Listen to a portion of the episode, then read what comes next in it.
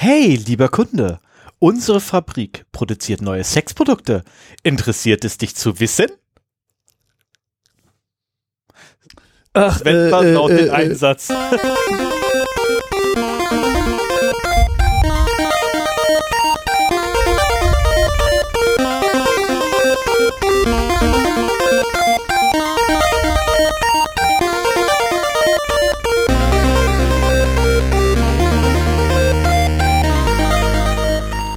Zero Day, der Podcast für Informationssicherheit und Datenschutz.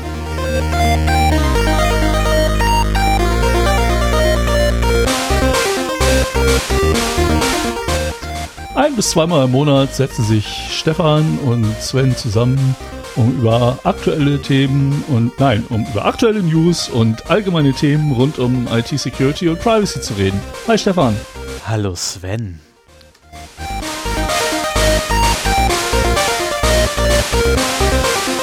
Das Intro ist diesmal voll für den Arsch.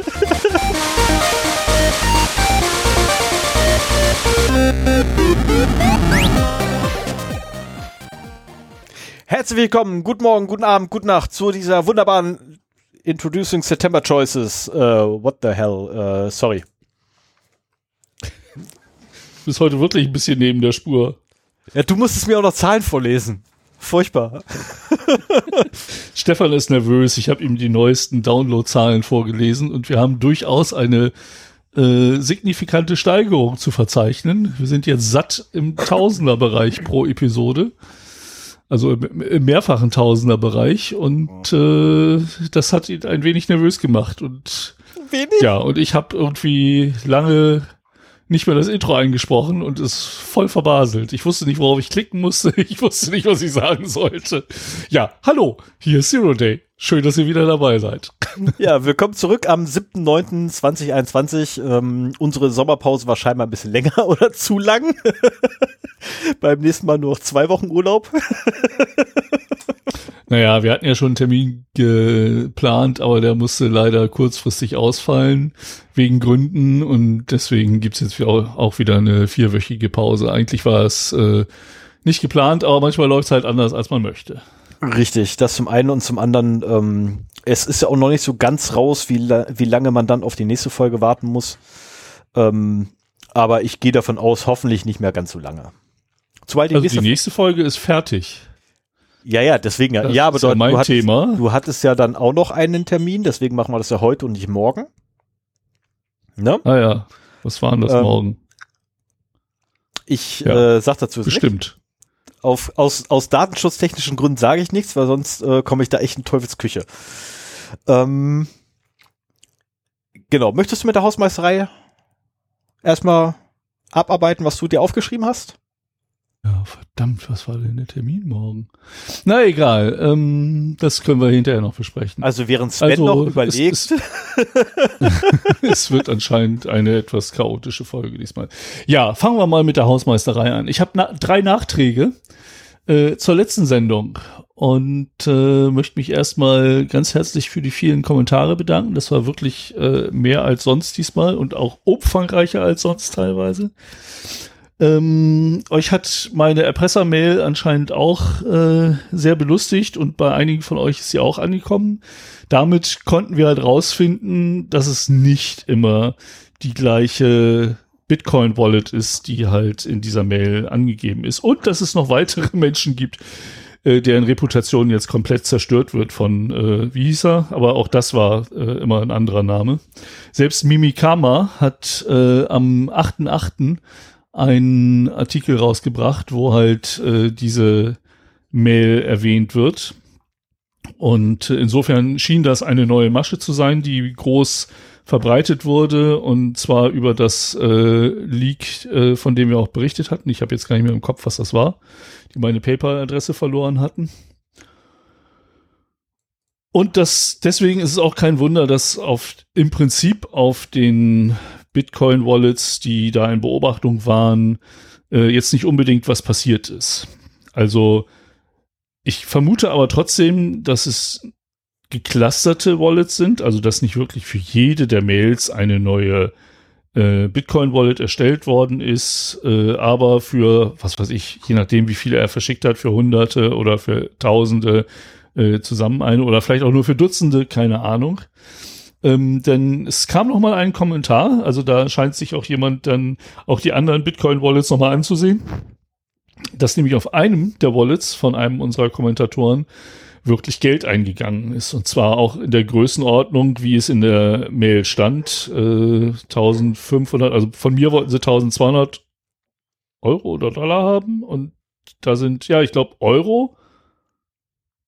Na, ist egal. Also es sind auf jeden Fall, ich will da jetzt nicht mal drauf gucken, so um die 1500 äh, Dollar oder Euro ähm, drauf und auch gleich wieder abgegangen so dass man davon ausgehen kann, dass sie zumindest einen erwischt haben.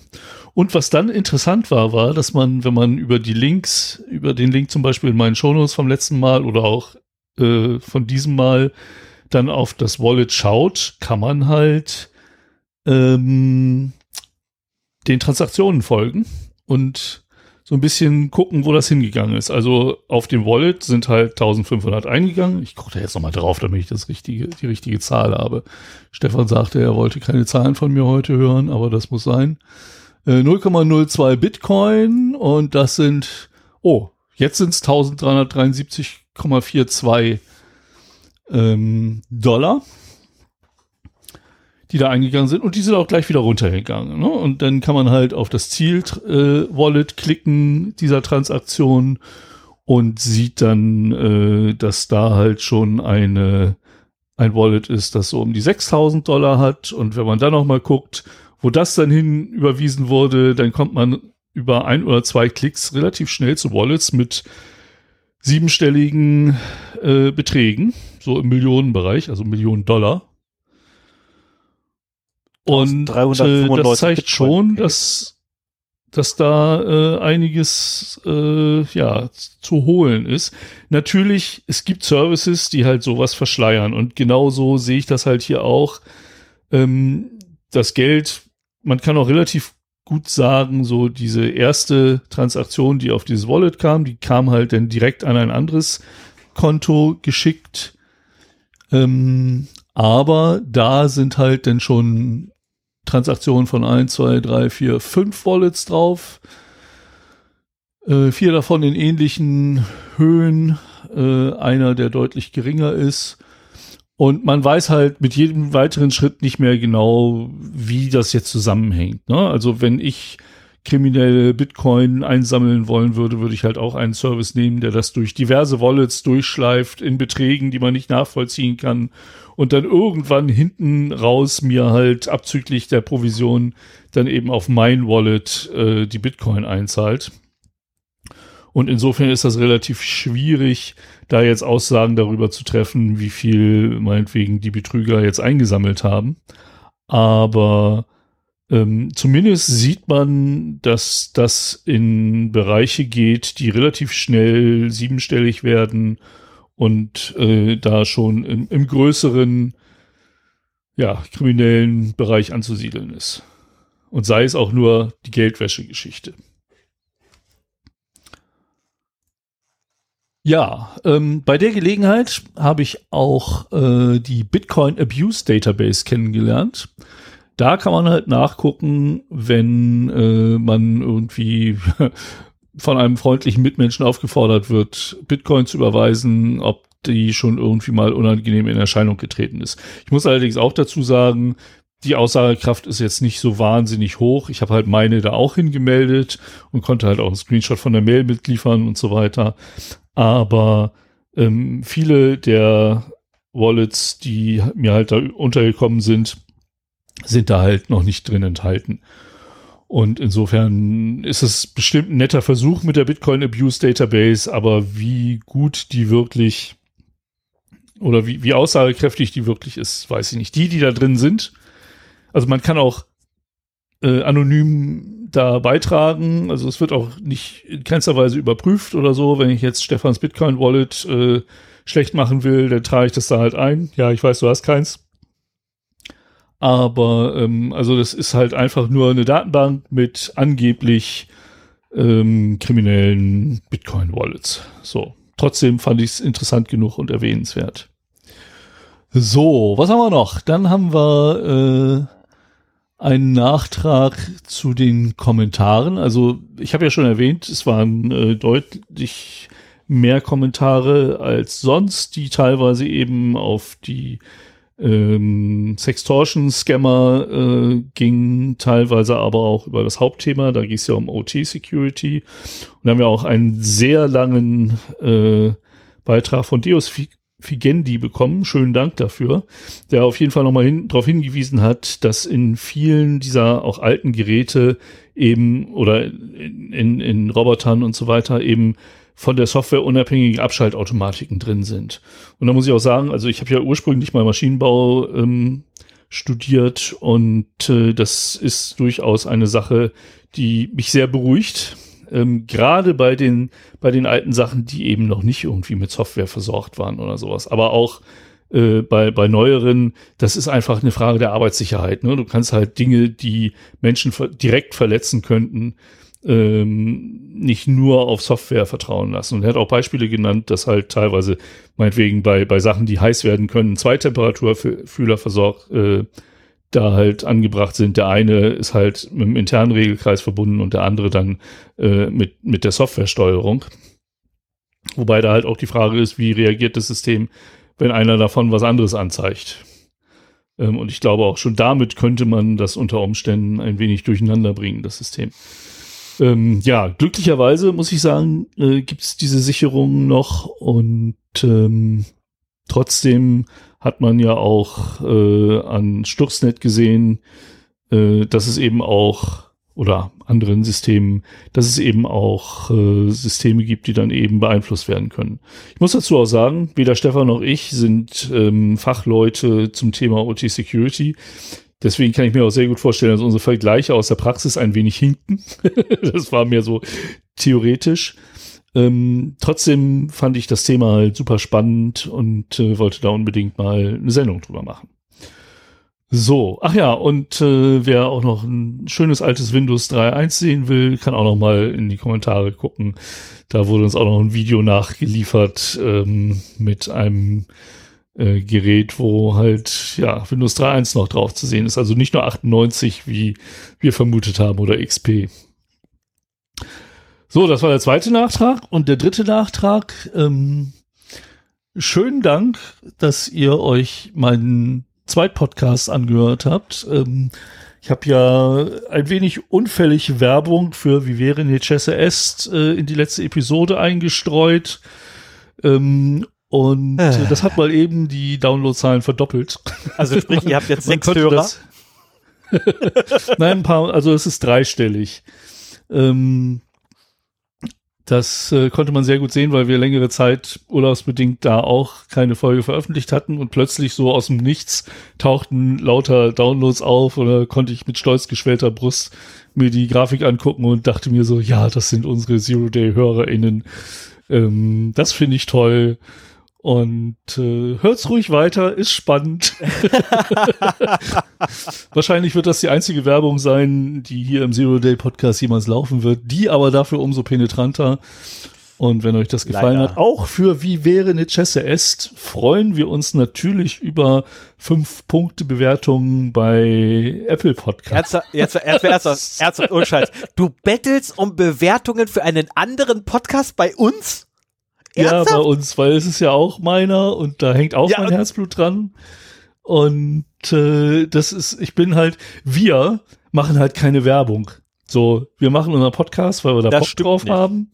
Das stimmt. Ja, wenig. Also gar nicht wenig. Moment mal. Also erstmal grundsätzlich, wir werden nicht bezahlt für Werbung, die wir hier machen.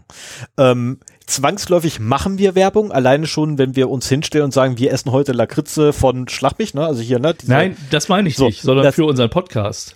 Moment, achso, nee, für, für unseren Podcast wir machen, machen wir kein gar Marketing für unseren Podcast oder nur ganz wenig. Also sagen wir so, wir vermarkten ähm, diesen Podcast nicht. Ja, genau. Diesen, und, den äh, gerade Das ist aber bei meinem äh, meinem anderen Podcast ein bisschen anders. Da möchte ich halt auch gerne nachhelfen, dass da äh, die Downloadzahlen gut sind. Was nicht heißen soll, dass technisch versierte äh, HörerInnen äh, irgendwelche Download-Skripte anschmeißen sollen. Das hilft dann auch nicht. Ähm, aber äh, wenn es euch wirklich interessiert, hört ihn gerne weiter, gebt uns Bewertungen. Er heißt Wie wäre eine Chesse S, das heißt, das Leben ist wichtig. Und auf der Webseite, die ich nochmal verlinken werde, steht auch, warum der so komisch heißt. Ja, ich hoffe, ähm, das wird es gewesen sein für dieses Mal. Es wird auch in der ersten, äh, in der, in der allerersten Episode, die man dringend hören muss, weil das ist so die Kernessenz der Qualität. Den Seitenhieb konnte ich mir nicht, nicht, ver nicht verkneifen jetzt. Ähm, nein, in der ersten Episode ist halt die, die Audioqualität bei Sven noch echt miserabel. Ähm, ja. Nein, nein, das ist so nicht ganz richtig. Also die Audioqualität ist nicht miserabel, aber sie ist unter dem, was man gewohnt ist, wenn man unseren Unter Podcast unserem hört. Standard. Unter Zero-Day-Standard. Deutlich unter Zero-Day-Standard. Das muss ich auch sagen. Und wir sind schon niedrig. Na, ach, also unsere Audioqualität sollte halbwegs äh, ertragbar sein. Ertragbar, ja, ja dann habe ich noch einen. ist niedrig. Dann habe ich noch einen Teaser. Ähm, das wollte ich nicht auch noch in die Hausmeisterei tun. Ähm, wenn ihr Bock habt, euch das anzuhören, äh, dann bringe ich das ganz am Ende unter Fun and Other Things. Es gibt Kapitelmarken. Ich habe mich nämlich zum digitalen Ersthelfer des Cybersicherheitsnetzwerkes qualifizieren lassen. Oh Mann. Oder qualifiziert, selbst qualifiziert. Und äh, über, über den Punkt würde ich einfach gerne noch mal so ein bisschen erzählen, um nicht lästern zu sagen.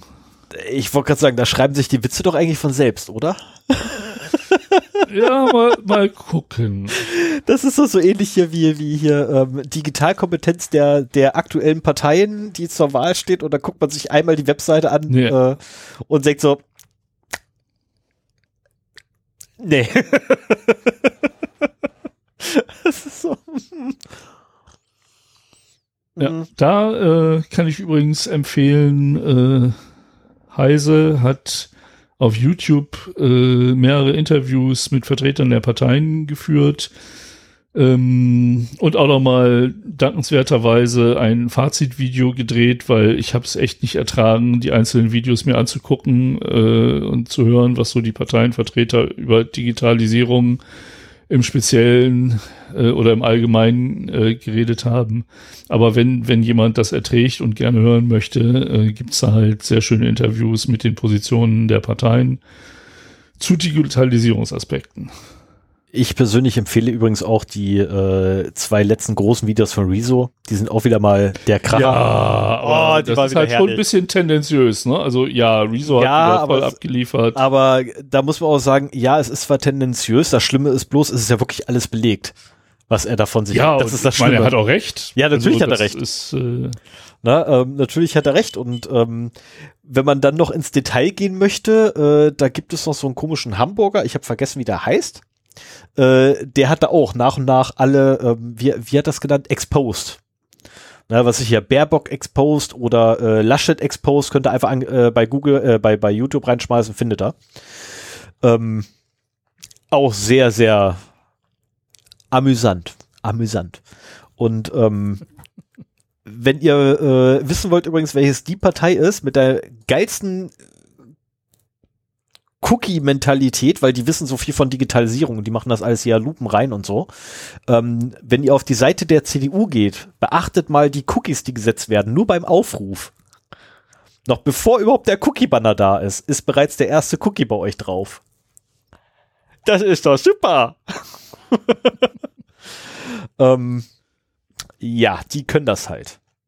Hast du äh, die den Twitter-Beef zwischen Linus Neumann und äh, ach verdammt, jetzt habe ich den Namen nicht par parat, der CSU-Digitalisierungsfrau da mitbekommen. Meinst du die Olle Bär?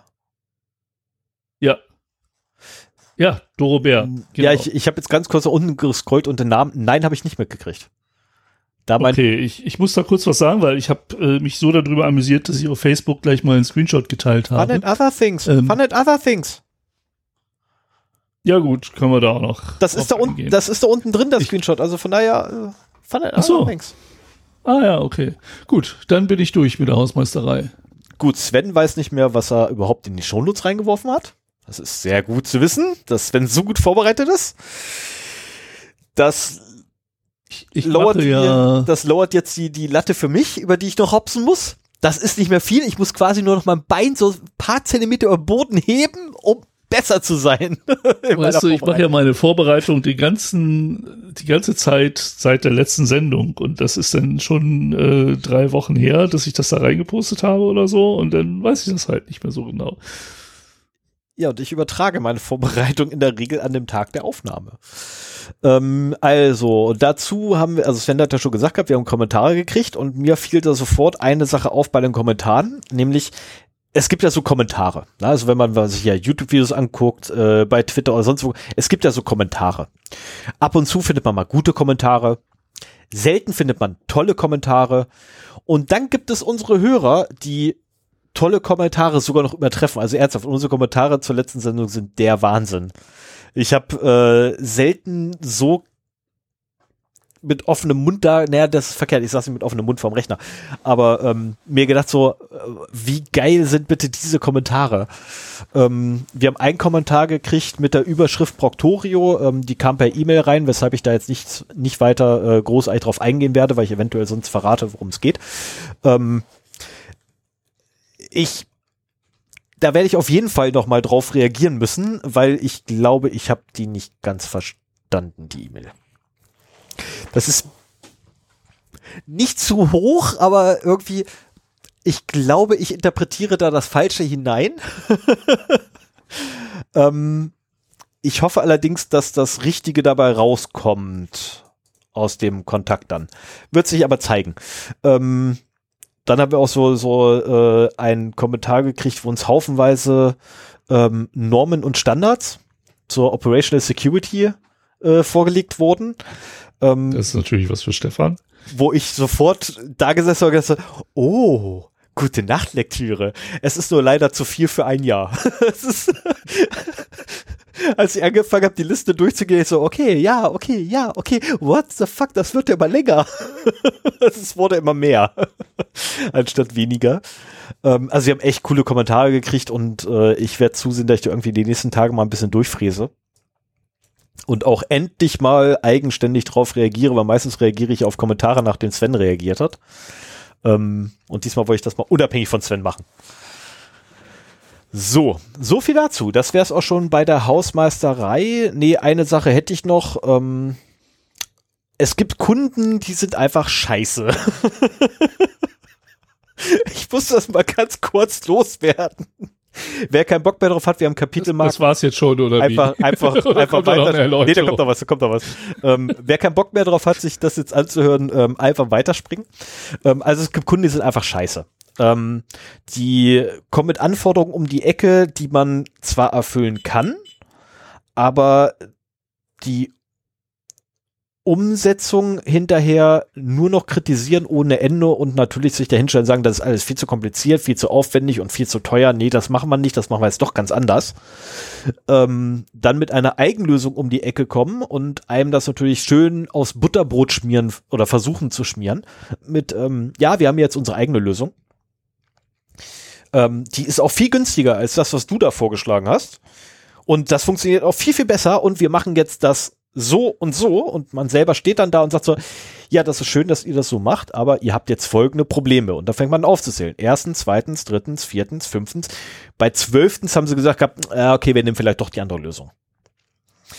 Ähm, solche Kunden, also das späte Einsehen ist ja noch okay. Ne, das muss man echt sagen. Also zum Schluss gab es ein Einsehen, äh, da muss man sagen, okay, Hut ab äh, ich habe auch schon Kunden erlebt, die dann keinen Bock hatten, äh, einsichtig zu sein und zu sagen, okay, wir haben da vielleicht doch einen Fehler gemacht. Ähm, aber das ganze Prozedere vorweg hätte nicht sein müssen.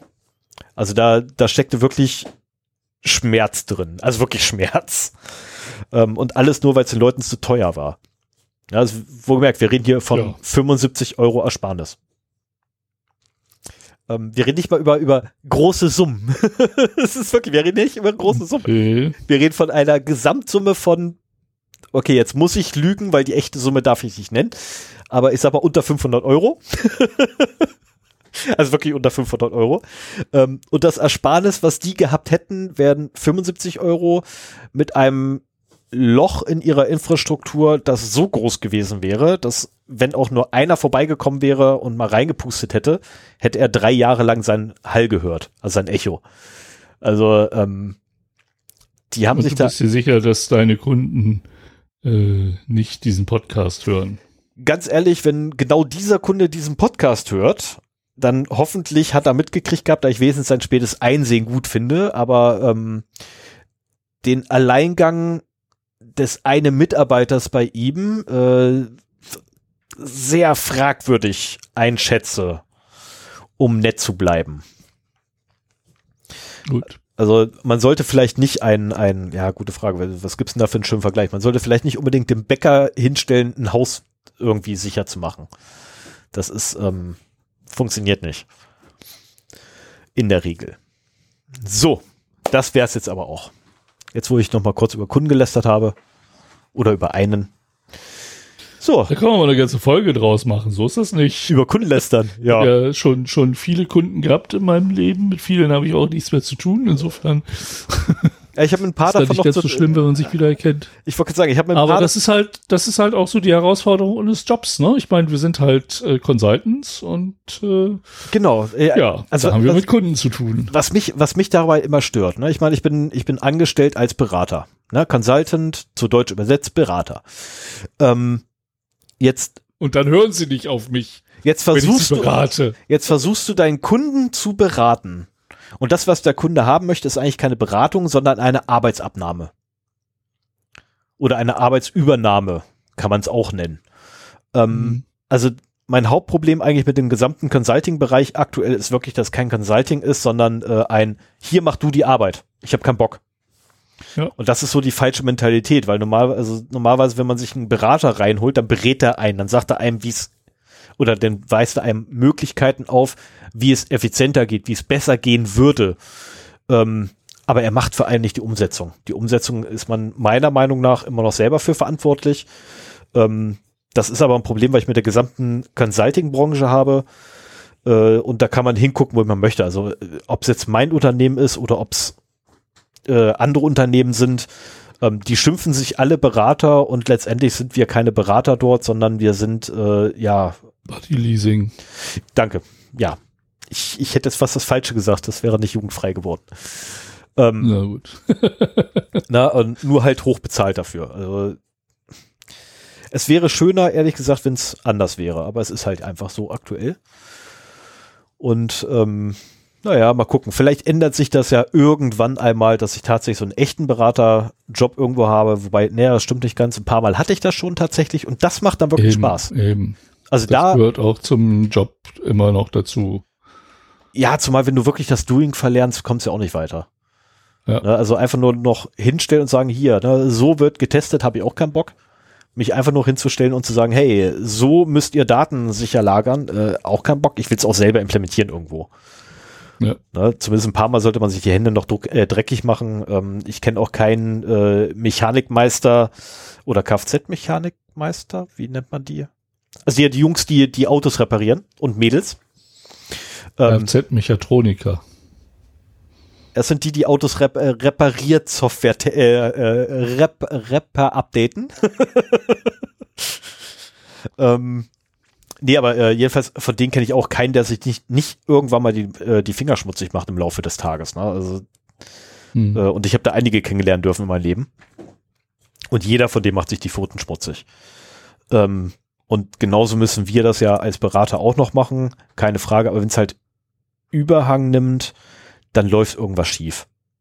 Ja, also ich muss auch sagen, ich äh, bedauere es immer noch, dass ich vor lauter Management in Airquotes das Coden komplett verlernt habe. Also ähm, da war ich früher richtig tief drin, also mit, mit Sprachen, die jetzt nicht mehr aktuell sind, zum großen Teil, aber ähm, das ist sowas von hinten runtergefallen, weil ich damit beruflich auch keine Kontakte mehr hatte ähm, dass ich mir da gar nicht mehr so, also jedes Mal, wenn ich mir ein kleines Skript schreiben will, dann äh, kostet das einen riesen Aufwand, um mir die Basics da wieder anzueignen.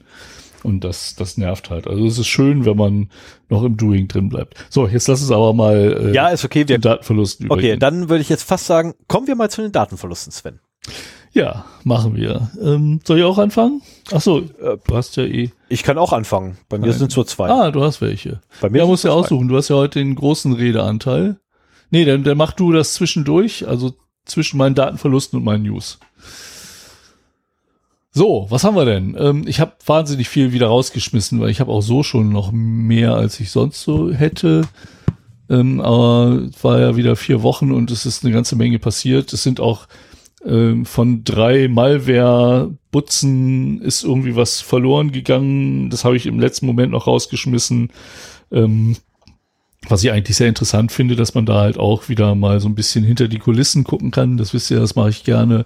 Ähm, Bedienungsanleitung für eine Ransomware äh, ist dem ähm, einem Ransomware, Sorry. einer Ransomware-Gang abhanden gekommen und äh, der Source Code einer anderen Ransomware ist geleakt worden und äh, ein dritter Ransomware-Autor hat äh, einen kleinen operativen Fehler begangen, weshalb ähm, Sicherheitsforscher da auch wieder neue Erkenntnisse gewinnen konnten.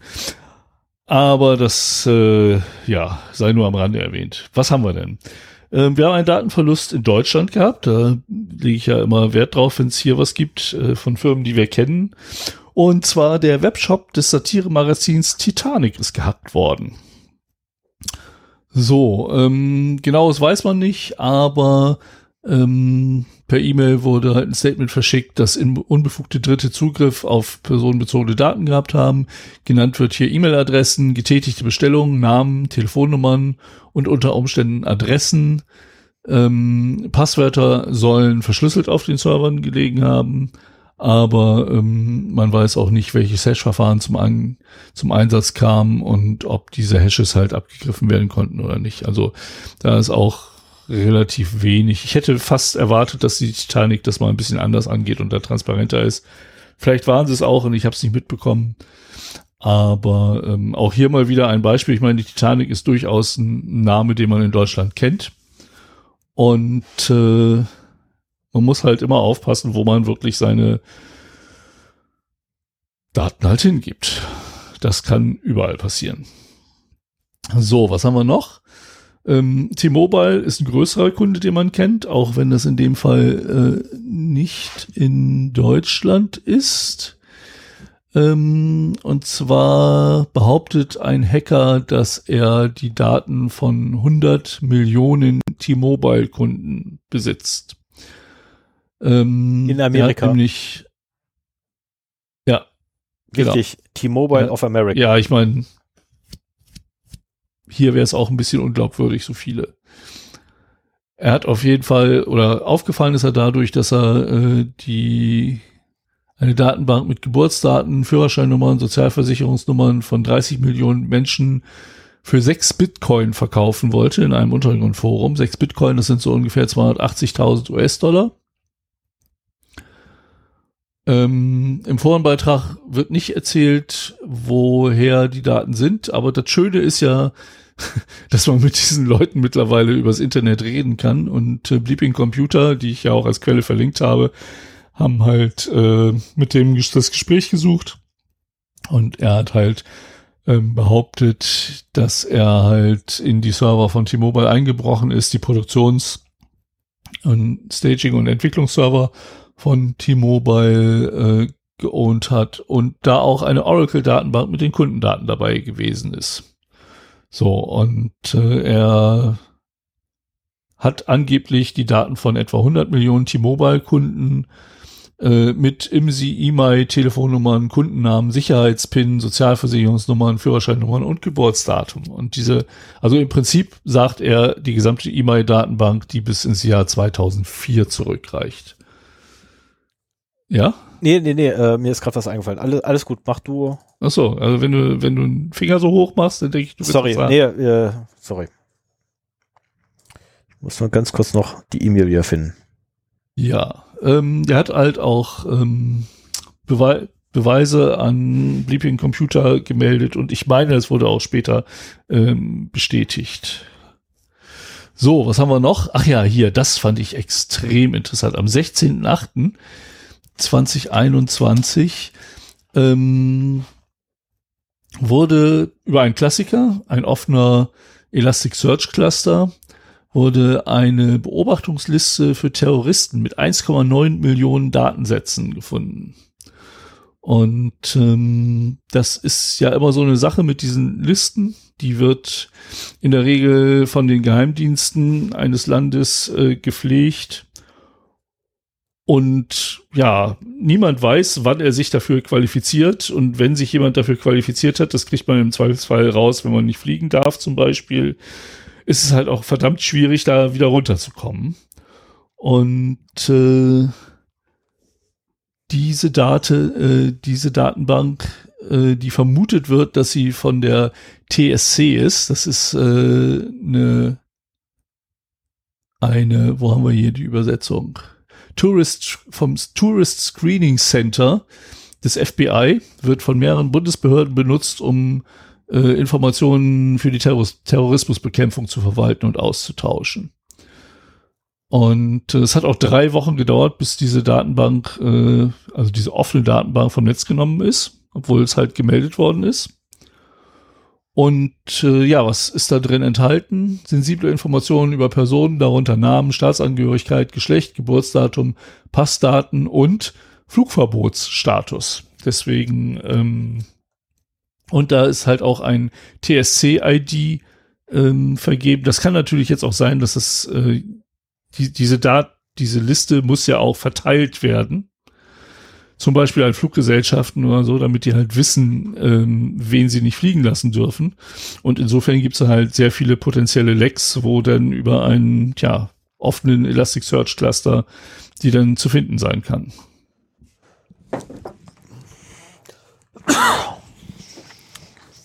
Du brauchst eine ja. Mute-Taste.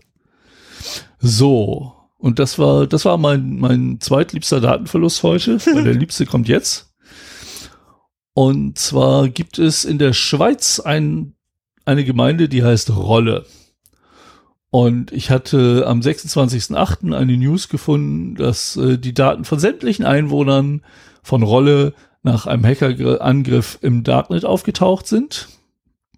Eingebrochen sind sowohl durch Print Nightmare, eine ähm, ein Exploit für die, den Windows Prince Spuler, ähm, wo auch das zuvor schon gewarnt worden ist, dass die Ransomware-Gangs genau den halt exploiten.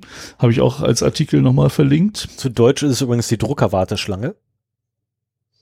Ja, Printer-Spooler, ja. Aber Printer Nightmare ist das äh, Drucker-Albtraum?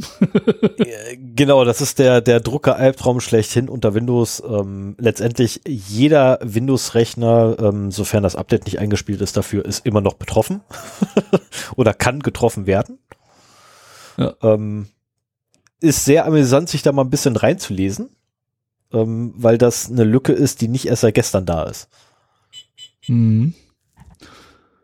So, Rolle hat 5400 Einwohner, ist jetzt also keine so, kein so großes Datenleck. Ach, das ist eigentlich unter unserer aber, Würde. Ähm, was? Das ist eigentlich unter unserer Würde. Also ich habe da. Ich eigentlich hab da, ist das unter unserer Würde, ich aber da größere in dem Artikel Zahlen. stand halt auch, in dem Artikel stand halt auch äh, von einem Sicherheitsforscher, so nach dem Motto, es hat keine 30 Minuten gedauert und ich habe äh, die Daten gefunden gehabt. Und als ich das las, dachte ich so, okay, Challenge accepted ähm, jetzt will ich die auch haben. Und es hat wirklich keine 30 Minuten gedauert. Es hat sogar deutlich weniger als 30 Minuten gedauert. Und das Schöne ist, ich habe dadurch noch so viel anderes gefunden, dass das Thema meiner äh, nächsten Episode von Zero Day wird, die oh. quasi durch die Vorbereitung dieses Punktes schon in der Vorbereitung abgeschlossen ist. Also ich darf es nur nicht über die nächsten zwei Wochen verlieren. Und wir werden mal wieder äh, hinter die Kulissen, so, so, so ein bisschen hinter die Kulissen von kriminellen Machenschaften gucken, in dem Fall halt Ransomware-Gangs und wie man das halt auch automatisieren kann und so weiter. Da gibt's interessante Sachen zu erzählen. Ich habe viel gelernt und äh, würde das dann gerne weitergeben. Ich bin sehr interessiert auf die nächste Episode. Darf ich gleich weitermachen? Ja. Okay, 27.8. Ähm, die Überschrift, also die, die Tagline lautet Microsoft hit by fresh security breach on its flagship cloud software. Ähm, ja, und zwar gibt es die äh, Cloud-Software äh, Azure, ah, verflucht, wo war der Name? Ich habe, ja, ich und Namen. Und noch dazu habe ich gerade das falsche Ding offen. So, jetzt habe ich es doch wieder, das Richtige. Also, Microsoft, wir erinnern uns, ne, das sind die Jungs, die Azure anbieten. Und äh, dort gibt es eine Azure Cosmos DB Database oder einen sogenannten mhm. Azure Cosmos DB Database Service. Und äh, unter anderem wird darin übrigens auch die Subscription zu weiteren Azure-Diensten ähm, abgefrühstückt. So mein Verständnis davon. Ähm, Sven, du darfst mich jetzt jederzeit, ne, ich weiß, dass du bei Azure definitiv mehr Ahnung hast als ich, deswegen bitte korrigiere mich. Ja, ähm, ich habe einmal eine Schulung gemacht. Firmen, ja, was mehr ist als ich. Ne? okay. Also bitte. Ähm, schon mal eine Schulung mehr als ich habe da drin. Ähm, und bei Azure kann man halt seine Daten oder Firmen packen halt ihre Datenbanken in Azure rein und haben dann so tolle Sachen wie, was ich ja, ne, was man halt so in Datenbank reinpackt, so Kundendaten oder Produktionsdaten oder, oder, oder. Ähm, und sollte man es jetzt zufälligerweise hinkriegen, so einen Administrationskey in die Pfote zu kriegen für eine Datenbank da drin, also für eine Kundendatenbank, dann hätte man quasi Vollzugriff auf diese Kundendatenbank. Ähm, diese Administrationskeys für diesen einen Datenbank liegen in einer weiteren extra Datenbank irgendwo anders. Und diese Datenbank irgendwo anders, die wurde einmal aufgemacht und rausgetragen. Und somit ist auch ähm, zu erklären, warum ich ganz am Anfang, bevor das Mikro gelaufen ist, so Sven gesagt hatte, ich habe eigentlich nur zwei Zahlen und das eine, äh, die größte Zahl davon heißt einmal alles. ähm, Ui. Genau, also einmal alle sind betroffen, die da irgendwie mit Azure was machen äh, und da ihre Datenbanken reinwerfen. Ähm, aber das, die Lücke wurde natürlich wie immer fachgerecht geschlossen und man hat natürlich auch die Kunden darüber informieren wollen und auch getan angeblich. Das kann ich aber leider nicht nachprüfen, da ich kein Kunde davon bin und auch keinen kenne. Ähm, und am 9. August wurde die Lücke gefunden und am 12. August wurde Microsoft darüber in Kenntnis gesetzt. Und kurze Zeit später äh, hat Microsoft wohl angeblich äh, das Ding gefixt gehabt. Ich traue denen das auch zu. Ich meine, die haben letztendlich an die Sicherheitsfirma WIZ, W-I-Z, äh, haben sie 40.000 Euro ausloben wollen. Ob die das jetzt wirklich gemacht haben, ob das Geld wirklich geflossen ist, also ich persönlich würde es nicht annehmen wollen. Ähm, zumal. Ob, Microsoft ist da recht fix. Ja, also Microsoft kann, kann auch gerne, gerne die bezahlen, das ist nicht das Problem. Also ich persönlich, wenn ich halt auf sowas durch Zufall stoße, würde ich wahrscheinlich dafür nicht mal Geld haben wollen. Weil das so, so, äh, man kommt schnell, wenn man Geld annimmt, in Teufelsküche. Es sei denn, die haben ein offizielles Bug-Bounty-Programm. Es sei natürlich, es gibt ein offizielles Bug-Bounty-Programm, von dem ich nichts weiß, weil ich mich damit nicht beschäftige, großartig. Weil Bug-Bounty-Programme mhm. meiner Meinung nach eher die Hölle auf Erden sind. Ich könnte mir schon vorstellen, dass äh, Microsoft da, da was hat. Aber es ist schon richtig, in dem Moment, äh, wo du Geld annimmst, äh, kann dir das auch, ich meine, gut, im Prinzip, wo, wenn es dir angeboten wird, ohne dass du danach fragst, dann ist es eigentlich nicht dein Problem, aber das kann dir trotzdem verdreht werden. Ja. Ähm, von geschickten Anwälten und äh, das würde ich halt auch nicht machen. Ich würde aber auch nicht irgendwie, das hatten wir ja bei Lilith Wittmann. Ja, hat man das wunderbar gesehen, ja die ja auch, ähm, der, der angeboten wurde, halt an der Behebung des Bugs zu mitzuarbeiten, auch denn gegen Geld, was sie aber dann eben auch ausgeschlagen hat und trotzdem rechtliche Konsequenzen bekommen hat. Yep. Ähm, und in dem Moment, wo man Geld annimmt, ähm, schließt man ja auch einen Vertrag und in dem ist normalerweise ein NDA enthalten. Das ist ja auch einer der Gründe, warum denn gerne die Firmen nochmal Geld geben und äh, dann könnte man Schwierigkeiten kriegen ähm, mit irgendwelchen Responsible Disclosure Methoden oder sowas, wenn man das dann trotzdem preisgibt. Also äh, da muss man aufpassen.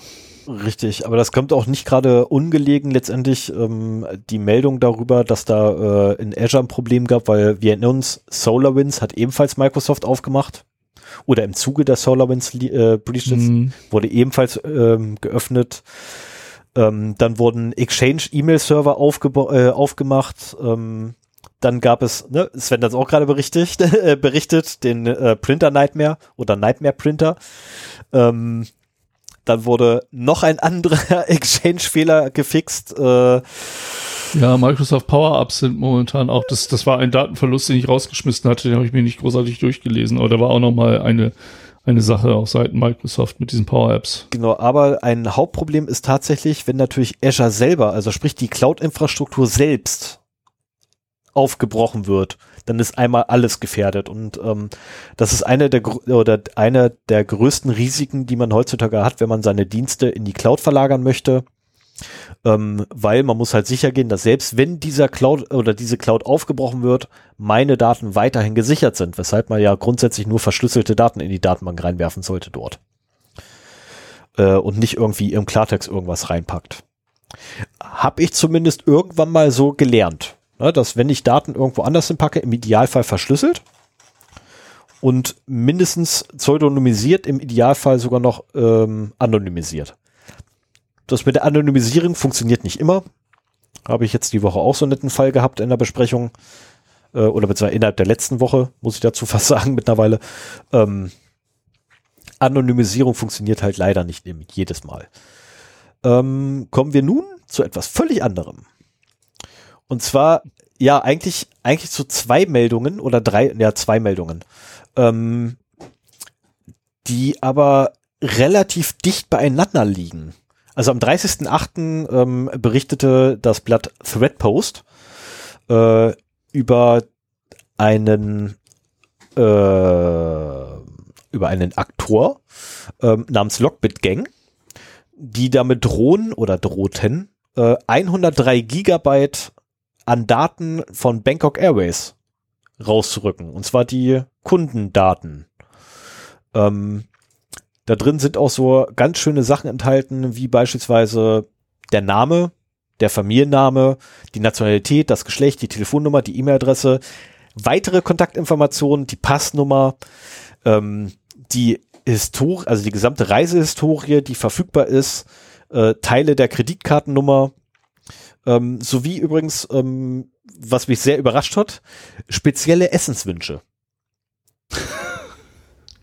das hat mich überrascht, ja, gut, dass das, das, da drin ist. Ich, ich meine, im Nachhinein dann, äh, als ich dann ne, bisschen drüber nachgedacht hatte, was ich da gerade gelesen habe, ja.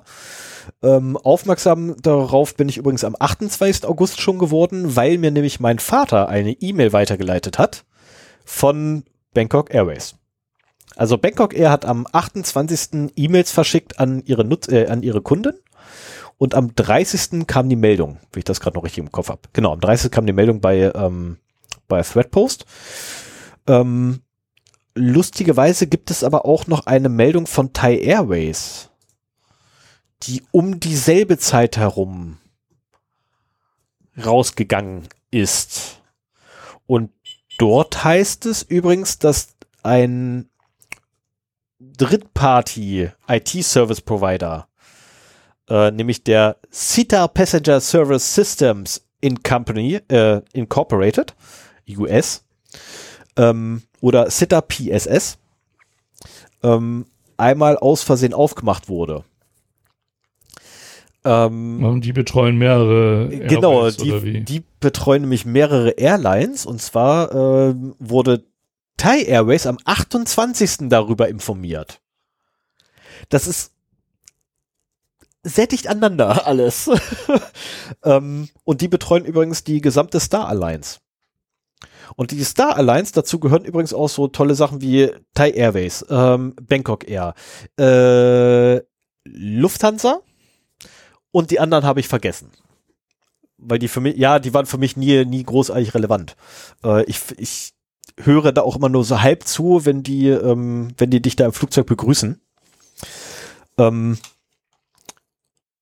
und das, also Thai Airways, äh, sofort natürlich, ne, hier Schadensbegrenzung bei uns. Ähm, ja, wir benutzen das ja nur zum, zum Austausch, äh, zum Tracken von Meilen und Membership äh, Status unserer Kunden über verschiedene Airlines hinweg, mehr nicht. Mehr Daten tauschen wir da gar nicht mit aus. Das heißt, von unseren Kunden ist da ja gar nichts drin. Wenn jetzt aber Bangkok Air, die ebenfalls zu Star Alliance gehören, ähm, oder nein, anders gesagt, wenn Bangkok Air allerdings auch betroffen ist und das wirklich extrem, also am 26. August haben die eine Pressemitteilung dazu rausgegeben, dass die betroffen sind. Ähm, und aufgemacht wurden. Das passt halt alles sehr irgendwie, also es korreliert miteinander. Ich habe keine Ahnung, ob es eine Kausalität, ob es eine das andere bedingt. Das können zwei verschiedene Fälle sein. Ne, keine Frage. Aber es wirft den Verdacht auf, dass da eventuell demnächst noch mehr kommt. Ähm, ich persönlich hoffe ja auf Daten von der Lufthansa, einfach nur, weil ich gerne wissen möchte, ähm, welche Flüge so mein Chef benutzt hat. Mehr nicht. Rein privates Interesse. Keine mhm. bösen Absichten. Ähm, also sollte einer zufälligerweise die CETA-Daten haben, die nehme ich auch ganz gerne. Ähm, ich bin dafür für Meldungen und weiterführende ähm, Hinweise immer sehr, sehr dankbar. Äh, leider habe ich scheinbar die Offenlegung der 103 Gigabyte vom Bangkok Airways verpasst. Weil es wurde nämlich gedroht, jetzt kommen wir wieder zum eigentlichen Thema zurück, weil die Lockbit-Truppe hat Lockbit. nämlich hat mich gedroht damit, dass sie äh, nach Ablauf von, ich glaube, fünf Tagen oder so ähnlich, also am 30. August, haben sie gedroht, genau, am 30. August haben sie gedroht, dass vier Tage noch übrig wären. Äh, und dann werden einfach alle gnadenlos offengelegt. Ich weiß nur leider ja. nicht, wie es weitergegangen ist.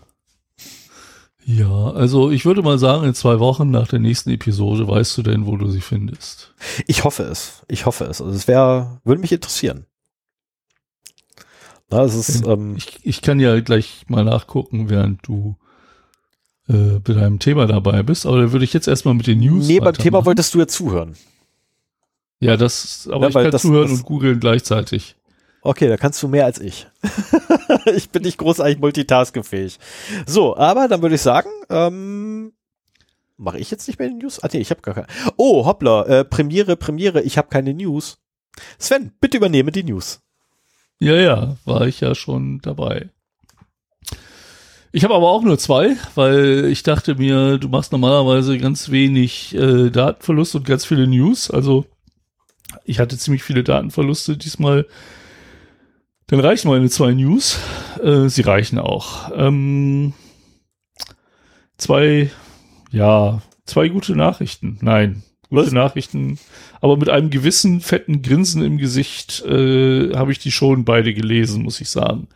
Also erstens gab es ja die Pressemitteilung des CCC, dass sie in Zukunft ähm, darauf verzichten werden, ein Responsible Disclosure von Sicherheitslücken in CDU-Software äh, zu machen, weil ja das nun das Risiko birgt, dass man anschließend von der CDU von Kadi gezerrt wird. Aus Versehen. An dem schon aus Versehen, genau, ähm, wie wir halt an dem Beispiel schon von Lilith Wissmann gesehen haben.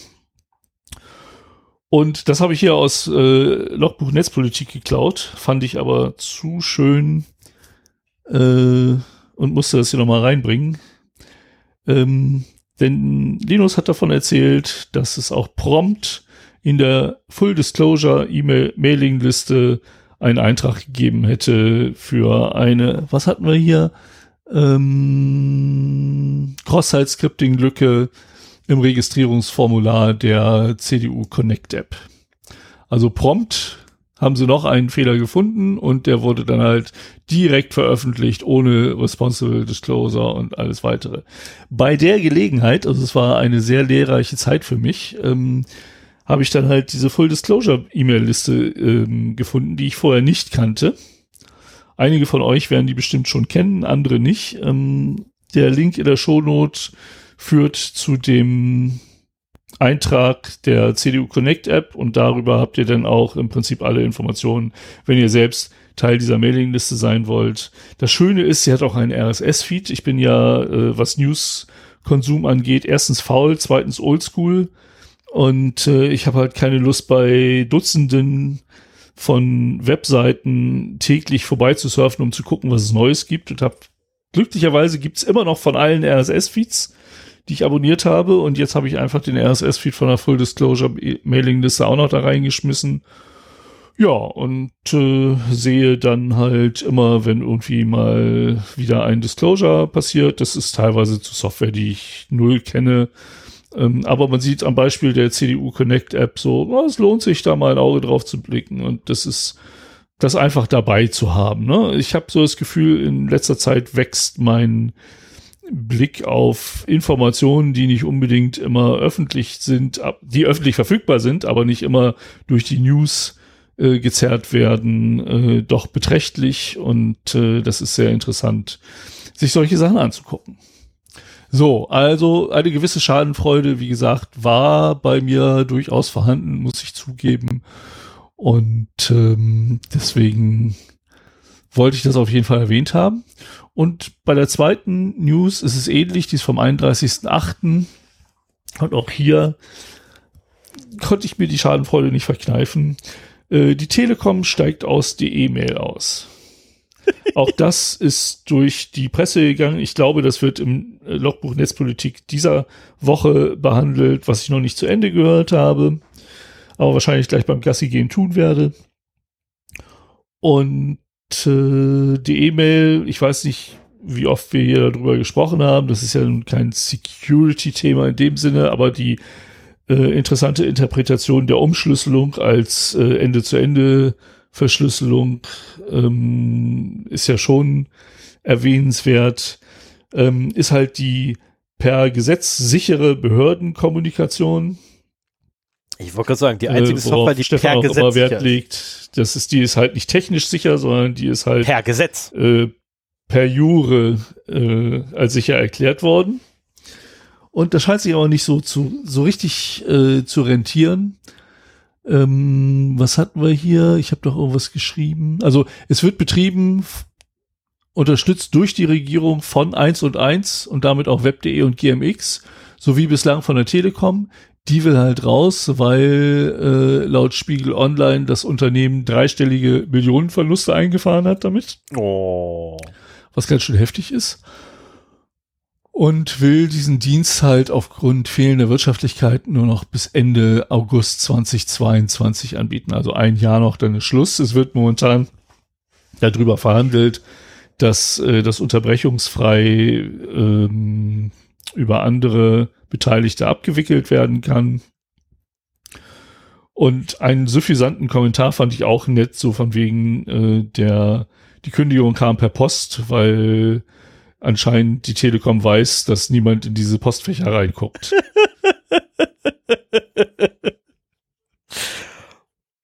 ja. Ähm, ich denke mal, das ist der Anfang vom Ende von die E-Mail. Also nutzt das jemand von euch? Vielleicht auch, weil das beruflich muss? Das würde mich mal interessieren. Und, und wenn ja, wieso eure Erfahrungen sind. Also wenn, wenn, wenn unter den mittlerweile sehr vielen Hörern unseres Podcastes, ich muss ja ab und zu mal Stefan noch ein bisschen nervös machen, ähm, Leute sind, die die E-Mail nutzen oder nutzen müssen, dann beschreibt doch mal bei uns in den Kommentaren, wie sich das so anfühlt. Ähm, das würde mich sehr interessieren. Vielleicht ja auch auf der anderen Seite ähm, in der Verwaltung. Ich meine, wenn das zur sicheren Behördenkommunikation dient, dann ist das ja quasi die Kommunikation zwischen Privatleuten und Behörden. Und zumindest die in der Behörde müssen sich dann damit ja auch beschäftigen. Und das wäre interessant, mal zu gucken, äh, wie das funktioniert, welche Probleme da auftauchen, ob das überhaupt angenommen wird, wie viele Bürger sich da melden. Also was auch immer ihr zu erzählen habt, äh, wenn ihr Bock habt, macht es einfach. Und äh, ja, entweder in den Kommentaren, da könnt ihr auch ganz normal anonym unterwegs sein. Ihr müsst ja nicht euren echten Namen angeben. Ähm, oder ihr könnt auch eine E-Mail schreiben an feedback.0x0d.de. Ähm, wir gehen teilweise in den Sendungen auf die Mails ein, aber wir äh, sagen den Namen nicht von Leuten, die E-Mails schreiben. Bei Kommentaren ist es was anderes, da schreiben sie ja selber einen Namen hin und den kann man dann halt, weil er öffentlich ist, auch benutzen. Ja. Gut. Das war's schon zu den News. Verdammt. Jetzt, wo ich gerade auf, auf was Schönes gestoßen bin oder du mich auf was Schönes gepackt hast. Ach Mensch, gemein. Ja, das muss ich mir einfach in meinen Get-Ordner reinwerfen. So, dann lade ich mir die Seite demnächst einfach komplett runter. Ja, wollen wir zum Thema kommen? Kommen wir jetzt zum Thema. Ja, gerne. Okay, dann komme ich jetzt zum Thema. Ähm, ich hatte jetzt gerade gehofft, ich schaffe es genau auf eine, eine Stunde zu setzen, die Marke aber leider nicht.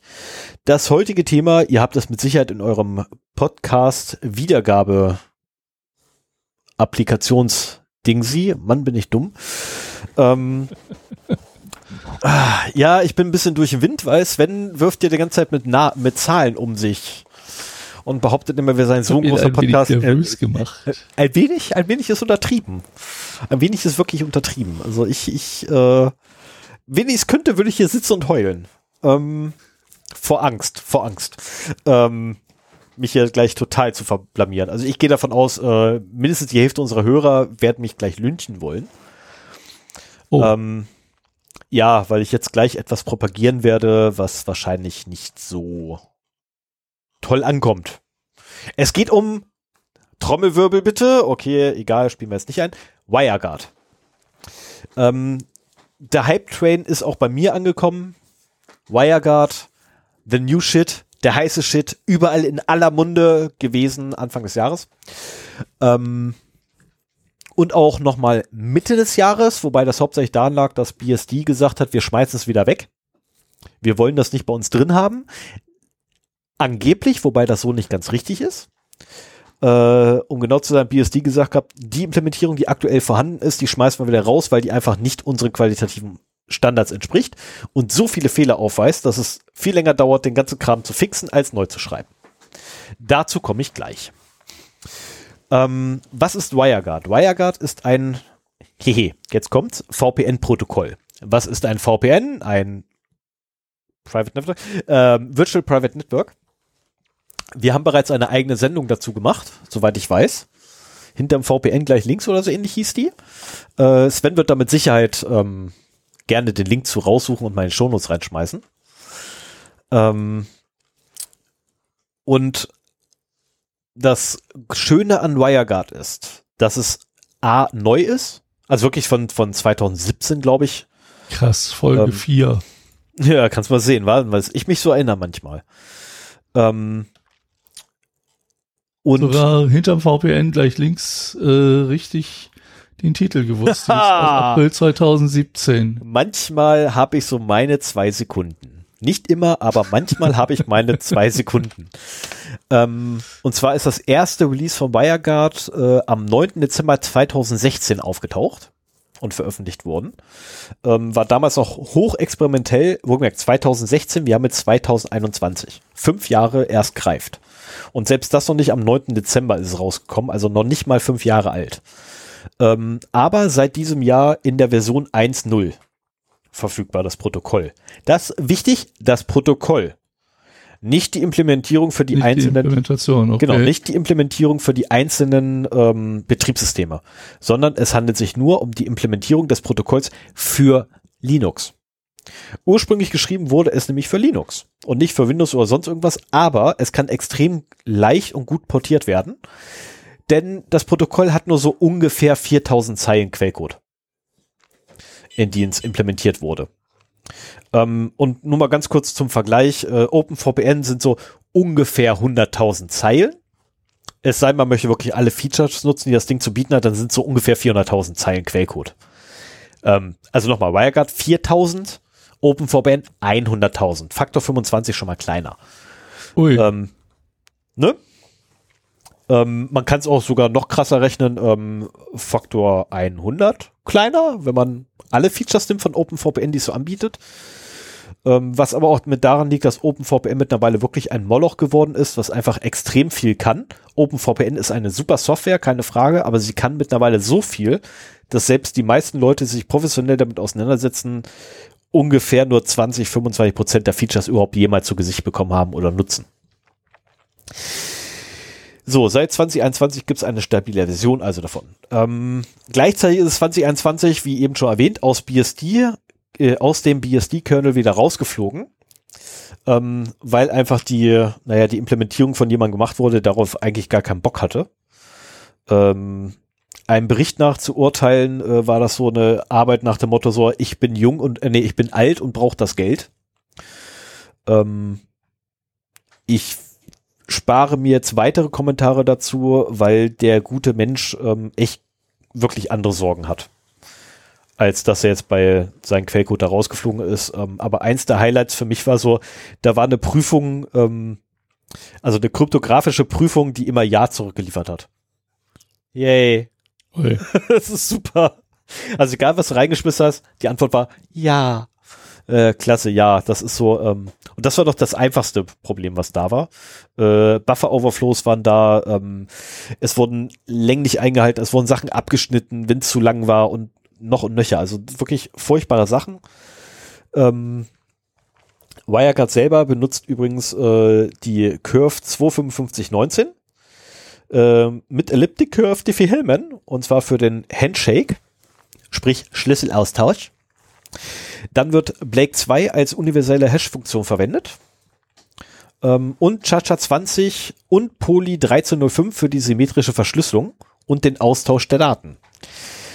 Ähm, warum ist das jetzt wichtig, dass man das erwähnt? Äh, es sind relativ moderne Algorithmen, die da zum Einsatz kommen und nicht irgendwelcher abgehangener Kram. Also abgehangen jetzt mal im negativen Sinne. Ne, also nichts Veraltetes, sondern wirklich Sachen, die brandaktuell sind. Ne, Chacha 20 ist noch nicht so alt, ähm, Blake 2 ist, weil ich weiß, auch nicht so alt und Curve 25519 ist, glaube ich, die Standardkurve mittlerweile, die verwendet wird. Ähm, so. Auf die, oder die Algorithmen bringen noch ein ganz anderes Problem mit sich, aber darauf kommen wir gleich, weil OpenBSD unterstützt nicht nur die, sondern noch viel, viel, viel, viel mehr. Unter anderem auch AES. Ähm, und das hat auch einen Grund, warum OpenVPN in dem Punkt tatsächlich besser ist als WireGuard. Ähm so, und ich habe mir jetzt aufgeschrieben, wie funktioniert es? Voll easy und doch kompliziert. Äh, wenn man sich WireGuard draufschaufeln möchte auf ein Linux-System, dann ist das relativ schnell gemacht. Also ungefähr, also wenn man, wenn man so eine halbwegs gute Anleitung findet im Netz, dauert das ungefähr so 15 Minuten. Wenn man eine schlechte Anleitung dauert, dauert, äh, hat, dauert es ungefähr so, keine Ahnung, 45 Minuten. Ähm, ich habe keine schlechte Anleitung mehr gefunden. Beim ersten Versuch WireGuard zu installieren, hatte ich tatsächlich eine miserable Anleitung. Äh, da war auch nicht beschrieben, wie die Client-Config aufgebaut sein muss oder die Server-Config, weshalb ich einfach da gestanden habe und ja, es lief nix. Einmal das Richtige gefunden, also gleich der zweite Link genommen, war super. Äh, 15 Minuten später lief bei mir zu Hause ein WireGuard auf einem Raspberry Pi. Äh, der Server. Der Client war eine ganz andere Thematik. Dafür brauchte ich, ähm, weil es ein Windows-Rechner war, der sich mit dem WireGuard verbinden musste, das war halt das Anwendungsszenario, was ich hatte, äh, dass eine Windows-Kiste in ein, also von außen in das eigene Netzwerk reinkommen musste, ähm, dauerte, ah, dauerte echt lange, ganze fünf Minuten, um das Ding zum Laufen zu bringen. Das ist, ähm, also Import ist Gold wert. Muss ich echt sagen, also das hat mir wirklich gezeigt, Importfunktionen sind Gold wert. Man nimmt die kleinen Config, die man sowieso auf dem Server schreiben muss, die nimmt man einfach, importiert die auf dem Client, importiert man genau diese Config-Datei und es läuft. For the win. Ui. Also wirklich super einfach gewesen. Muss man also wirklich sagen. Ich habe hier einen VPN-Server auf dem Raspi laufen mit äh, ach nee, habe ich ja gar nicht mehr. Hattest du mal. Doch, aber doch, nee, es ist OpenVPN und es hat mich ziemlich viel Mühe gekostet, das alles zum Laufen zu kriegen.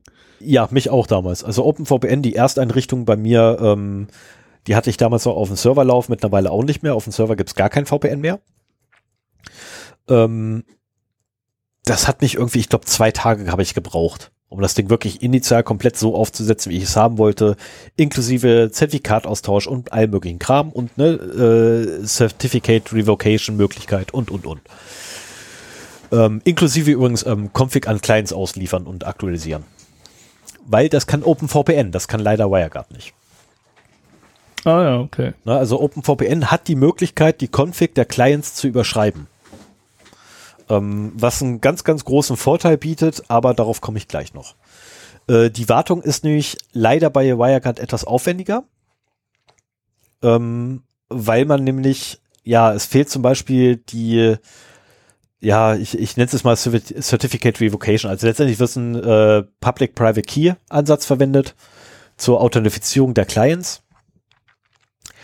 Und ähm, was man halt macht, um einen, einen Key ungültig oder einen Client auszusperren, ist, äh, man geht in die Config des Servers rein, sucht sich den Client und setzt eine Kommentar oder kommentiert halt die entsprechende Zeile aus.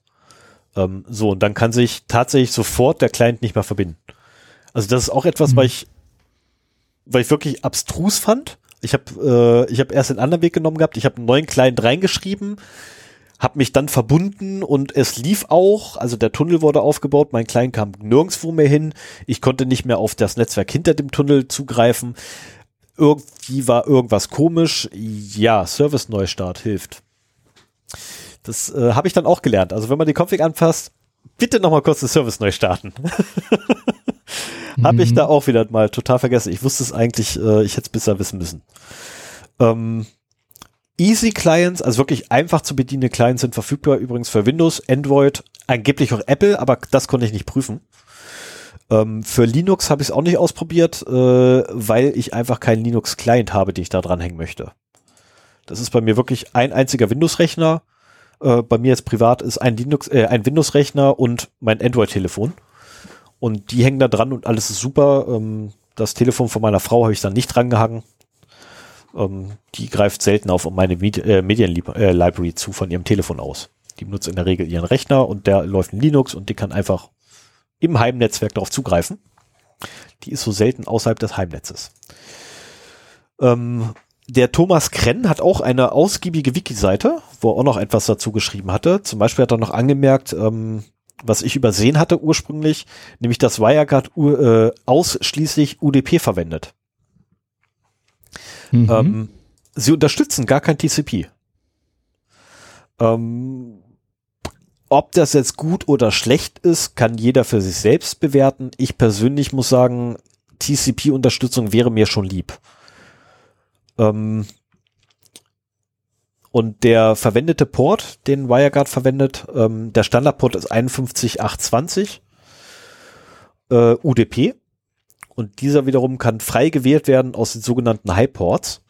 Äh, ich habe vergessen, wo die anfangen bei UDP. Äh, sie enden jedenfalls Nicht bei 1024? Äh, 1024 ist bei TCP. Da äh, 1024, nee, 1025 ist der erste Port, der für User Space offengelegt ist, wo du keine Root-Rechte brauchst. Bei TCP. Bei UDP bin ich mir nicht so sicher. So, dann haben wir noch das Crypto-Key-Routing. Da werden die Public Keys mit einer Liste der erlaubten, äh, der erlaubten, der erlaubten IP-Adressen kombiniert. Der Server hat also eine Liste von erlaubten äh, IP-Adressen, was natürlich blöd ist, wenn dein Client dauernd wechselnde IP-Adressen hat. Äh, weshalb man dann, also in meinem Fall zum Beispiel, äh, ist halt da eingetragen alles null. Ähm, aber, aber, äh, jeder Client kriegt eine eigene IP-Adresse zugewiesen. Und zwar leider statisch. Also dem in der Server-Config sage ich bereits, welche Rechner oder welche, ja, welcher Client welche IP-Adresse haben wird.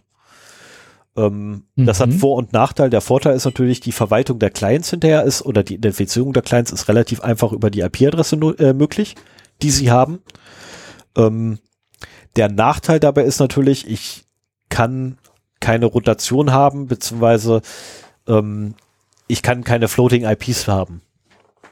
Was natürlich blöd ist, wenn ich irgendwie ständig wechselnde Clients hätte, ähm, wäre das ärgerlich, weil jeder davon eigene IP-Adressen braucht und ich nicht irgendwie ein Kontingent habe, wo ich sage, okay, hier weißt du, die, die ersten 100, mach die wie immer du willst. Wer zuerst kommt, mal zuerst. Wenn keine mehr da sind, habt ihr Pech.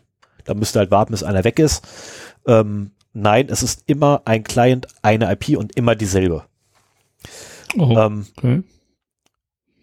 So, und nur wenn diese Mischung aus IP-Adresse des Clients plus Public Key zusammenpassen, dann wird überhaupt der Traffic zugelassen. Ähm, jeder Peer besitzt seinen eigenen Private Key und seinen eigenen Public Key. Wer hätte es gedacht?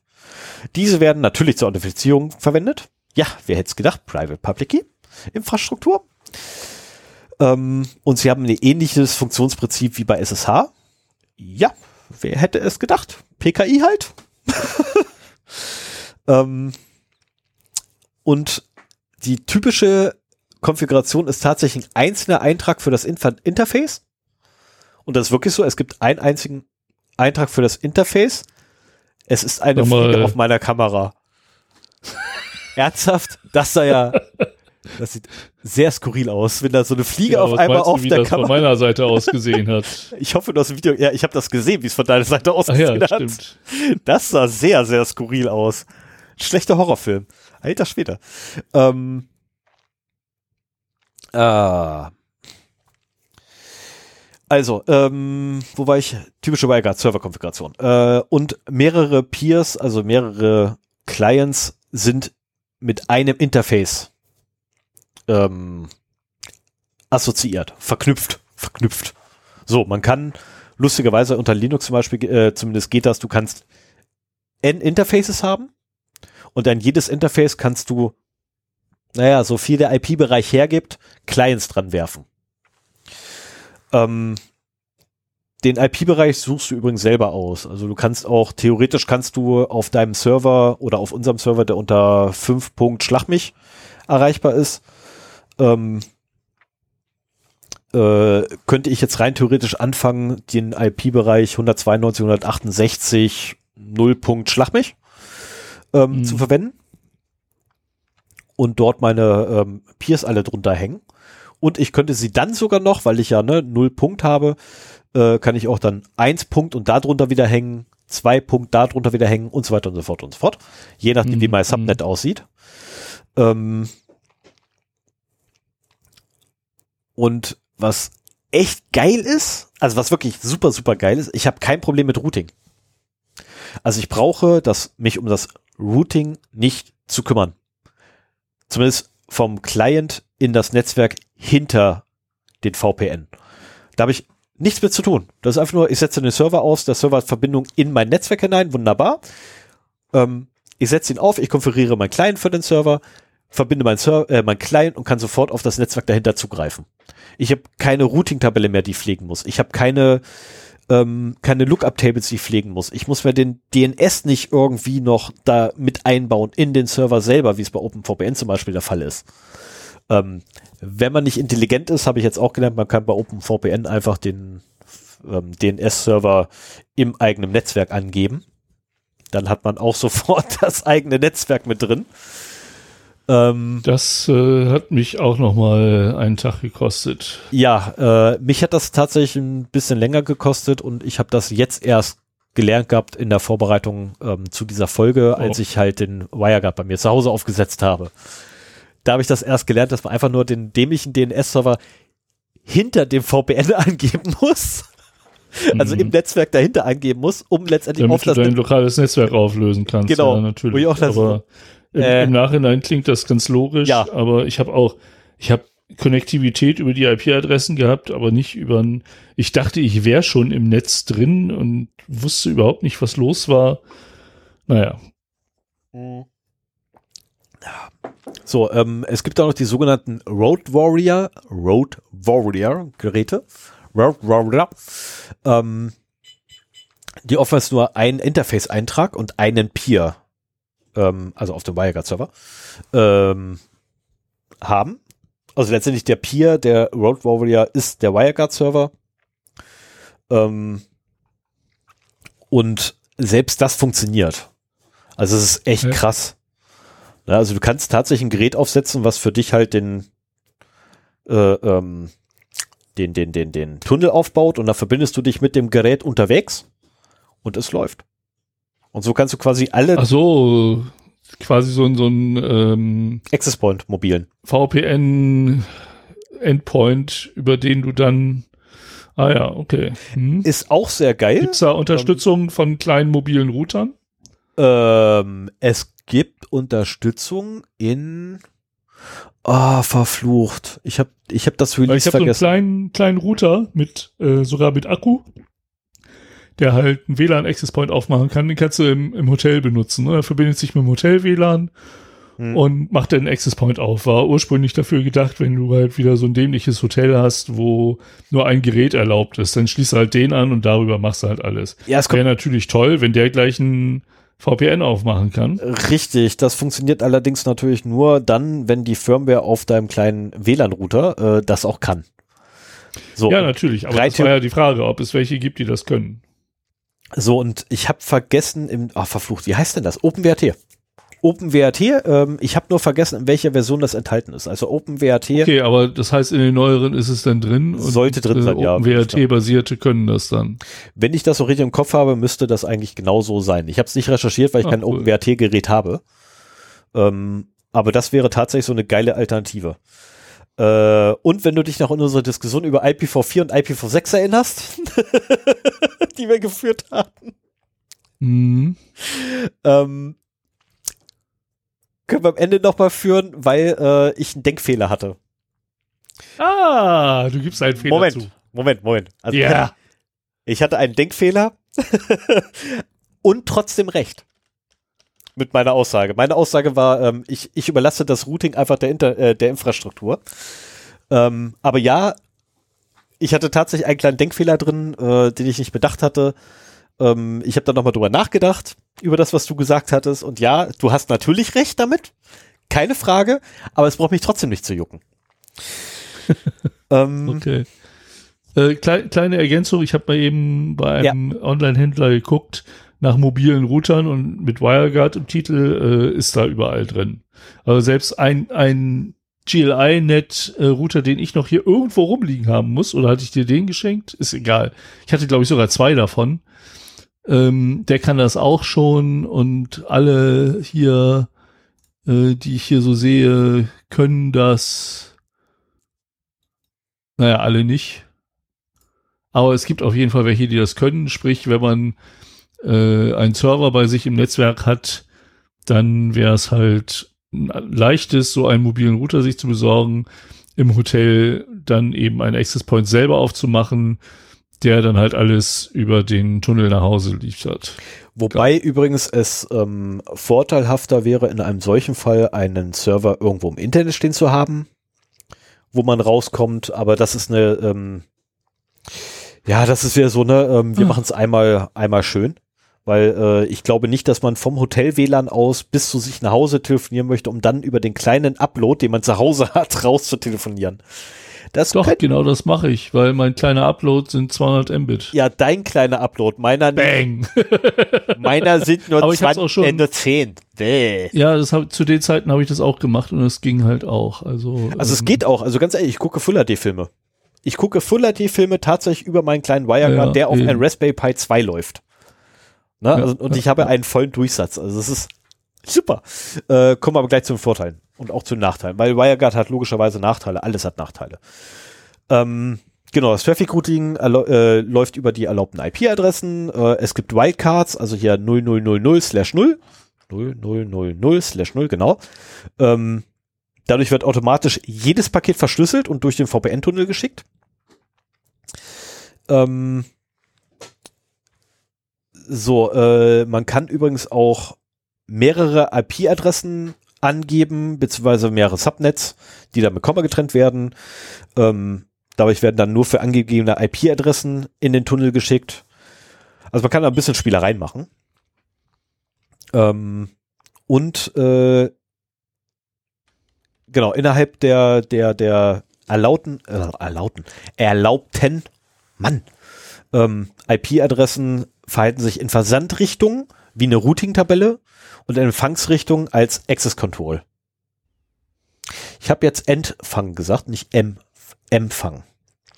Das ist blöd. Also in Empfangsrichtung dient sie als Access Control Liste und in Versandrichtung als Routing Tabelle. Ähm, hat quasi zwei Funktionen gleichzeitig. Ja, das kann man als Vorteil und als Nachteil gelten lassen. Ähm, ich habe aber noch Vorteile und Nachteile explizit nochmal aufgeführt, die mir persönlich wichtig waren. Ähm, kommen wir erst zu den Vorteilen. Es ist super schnell und einfach eingerichtet. Also wirklich, ihr braucht keinen halben Nachmittag mehr dafür. Ähm, nehmt euch zwei Stunden Zeit Maximum. Mehr braucht ihr nicht. Dann läuft das Ding. Ähm, und ihr habt es nochmal abgesichert zusätzlich. Na, weil wie gesagt, ich habe ich habe mit einer guten Anleitung habe ich für alles inklusive 30 Minuten gebraucht und dann war mal kleins verbunden. Danach habe ich noch ein bisschen Zeit investiert, das ein bisschen sicherer zu gestalten. Lief. Ähm, es hat eine sehr schlanke Codebasis, gerade mal 4000 Zeilen Quellcode. Das hat natürlich den Vorteil, dass es auditierbar ist, weiterhin. Ne, ähm, wer die Diskussion damals über OpenVPN-Audits äh, mitgekriegt hat, das war eine Hölle, das Ding zu auditieren, weil es einfach ein Monster ist.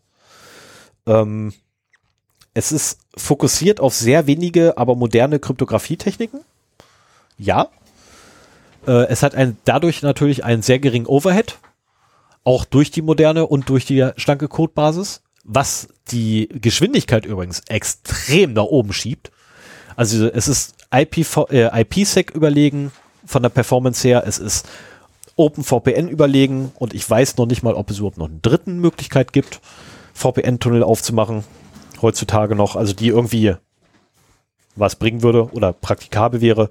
Ähm, bisher ist es allen überlegen und ich muss ganz ehrlich aus private, äh, aus eigener Erfahrung sagen, also die Performance ist atemberaubend. Also wirklich, wenn man so OpenVPN gewöhnt ist und dann schmeißt man WireGuard drauf und lässt das damit laufen, denke ich so, wow, das ist viel. ähm, ich bin versucht, WireGuard auf meinen Server zu packen und dann mal einen Speedtest über WireGuard darüber zu machen, weil äh, was man kriegt, ist dann das, ähm, das Ergebnis des Servers Up- und Downloads, nicht des Clients. Ich bin da am. Wäre cool. Naja, der Client hängt aber auch an einer äh, Datenleitung, die halt nicht so wahnsinnig schnell ist, ne? Weil der Server hat immer noch die schnelleren ja, download -Zahlen. Natürlich, keine Frage. Aber ich bin da wirklich gespannt, was dann hinterher das Ergebnis ist. Ich meine, aktuell habe ich. Ja, mach das, wenn das so einfach ist. Ich habe aktuell ungefähr 99 Prozent meiner Bandbreite zur Verfügung. Ja, also cool. gerade mal ein Prozent Verlust durch WireGuard. Äh, ich weiß noch aus OpenVPN-Zeiten, äh, da habe ich teilweise bis zu 30, 40 Prozent Verlust gehabt an der Bandbreite. Je nachdem, was ich da für Schabernack noch in den Configs getrieben habe, ähm, hatte ich einen riesen Overhead. Und bei einer Gigabit-Anbindung merkt man den auf einmal. ähm, man hat extrem schnelle Verbindungsaufbau, äh, einen extrem schnellen Verbindungsaufbau übrigens. Es geht ein Paket hin, oder ein paar Pakete hin, ein paar Pakete zurück, Verbindung steht. Ähm, Wechsel zwischen WLAN und Mobilfunknetz ist wirklich, also ernsthaft, nicht zu merken. Ich bin den ganzen Tag heute mit dem äh, VPN an rumgelaufen und ich habe den Übergang nicht gemerkt. Und teilweise kostet es denn Strom? Ja. Es kostet wie immer Strom. Leider. Also mehr spürbar? Äh, ganz ehrlich, ich habe nichts festgestellt muss ich, also, kann auch daran liegen, dass ich nicht so dolle drauf achte und äh, über mein Telefon dann YouTube-Videos gucke oder so und deswegen das sowieso nicht auffallen würde. Ach so, aber äh, es ist jetzt nicht so, dass seit du WireGuard benutzt, dein Telefon schneller leer ist als vorher. Äh, nicht, dass ich wüsste, ich lade mein Telefon einmal am Tag auf. Das hat sich nicht geändert seitdem. Also, das habe ich heute erst wieder drangehangen, ähm, seitdem ich hier zur Heme bin und das hängt an meinem Rechner zum Laden und ist jetzt bereits wieder bei 100 Prozent. Äh, ich bin hierher gekommen, glaube ich, mit 80 Prozent oder so. Ähm, also ich, ich träume ja auch von einem Always-On VPN äh, auf meinem Telefon. Ich könnte es jetzt haben, also mittlerweile lässt sich das auch mit OpenVPN realisieren, das war nicht immer so. Ähm, aber ich habe mich davor gescheut, weil ich eben auch Bandbreiten und Akku äh, Belastungen befürchtet habe, die ich unterwegs nicht unbedingt haben wollte, wenn ich das immer anhabe. So mache ich es jetzt nur on demand halt an. Aber wenn WireGuard so schlank ist, dass das kaum spürbar ist, wäre das natürlich traumhaft, wenn ich all meinen, also das Schöne ist, ich würde auch meine Festnetzanrufe immer noch aufs Telefon durchgestellt mhm. bekommen, weil das Telefon denkt, es ist ständig in meinem LAN und dann die Fritz Phone App äh, ja immer auf Anrufe horcht. Ja, er kriegt zumindest das Verbindungen hinter, hinter deinem, also er kriegt zumindest jedes Mal eine Verbindung hinter deinen, deinen Router hin. Oder nein, in dein, in dein Ja, genau. Ja. ja. Mhm. So, kurzer Schluck trinken. Ähm, ich werde morgen einfach mal den ganzen Tag über den VPN laufen lassen. Von, mhm. oder nein, ist verkehrt. Ich werde den nachher einfach anschmeißen, wenn ich, wenn ich rüberfahre ähm, zu meiner Frau und Kind. Und äh, dann werde ich einfach mal das Ding laufen lassen und gucken, was passiert. Ich bin gespannt, Ach, du bist ob ich im Studio. Nee, ich bin nicht im Studio, aber wir sind aktuell im Ferienhaus. Ähm, Äh? Bei Fun and Other Things so. erkläre ich auch gerne, was das Ah, Ferienhaus ja, ist, ja, aber ich, ja, ich will alles das klar. jetzt, nee, ist gut. Ich weiß jetzt Bescheid. nicht weiter Deswegen aus. auch die zwei Hunde. Ähm, ja, ja. genau, deswegen auch die zwei Hunde. Ähm, und ich bin jetzt gerade wieder bei uns zu Heimer und äh, werde nachher wieder ins Ferienhaus rüberfahren. Ah ja, okay. Aber äh, da könnte ich nicht aufnehmen in aller Ruhe, das geht nicht. Also nicht mit zwei Hunden, wo der eine rührt wie eine Robbe. Der sollte mal eine Robbe werden. äh, und der andere ähm, einen Radau schiebt sondergleichen, weil der leider auch bellen kann. Der andere kann hauptsächlich nur rühren. Ich habe heute festgestellt, er kann bellen. Ich wurde heute von ihm angebellt. Unfassbar. Aber ehrlich, es ist so gewesen. So, die letzten zwei Vorteile. Ähm, WireGuard läuft im Kernel Space. Was einen riesen Vorteil mit sich bringt, weil im Kernel Space nämlich die Zugriffe ein bisschen flotter laufen. Also letztendlich im selben Speicherbereich, wie auch der Kernel selber liegt und auch das, äh, die, die Netzwerkschnittstelle des Kernels. Und dementsprechend sind die quasi direkt nebeneinander und nicht wie bei äh, anderen VPN-Lösungen, abgesehen von IPsec, ähm, OpenVPN zum Beispiel, der im User Space läuft und wo dann so noch ein Dritter dazwischen liegt. Ne, vom User Space dann eine Zwischenschicht in den Kernel Space rein, um dann rauszugehen.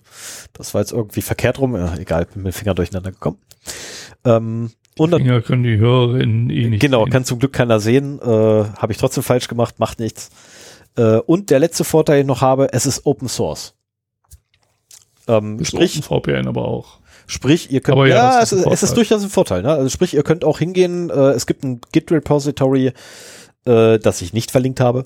Ähm, könnt ihr ja auch machen. Ähm, könnt ihr hingehen und ähm, ach Sven, du suchst das mit Sicherheit mal kurz raus. Äh, äh, kann man quasi hingehen, sich die Quellcode angucken. Ähm, aber wie so oft, alles was Vorteile hat, hat was? Richtig. Nachteile.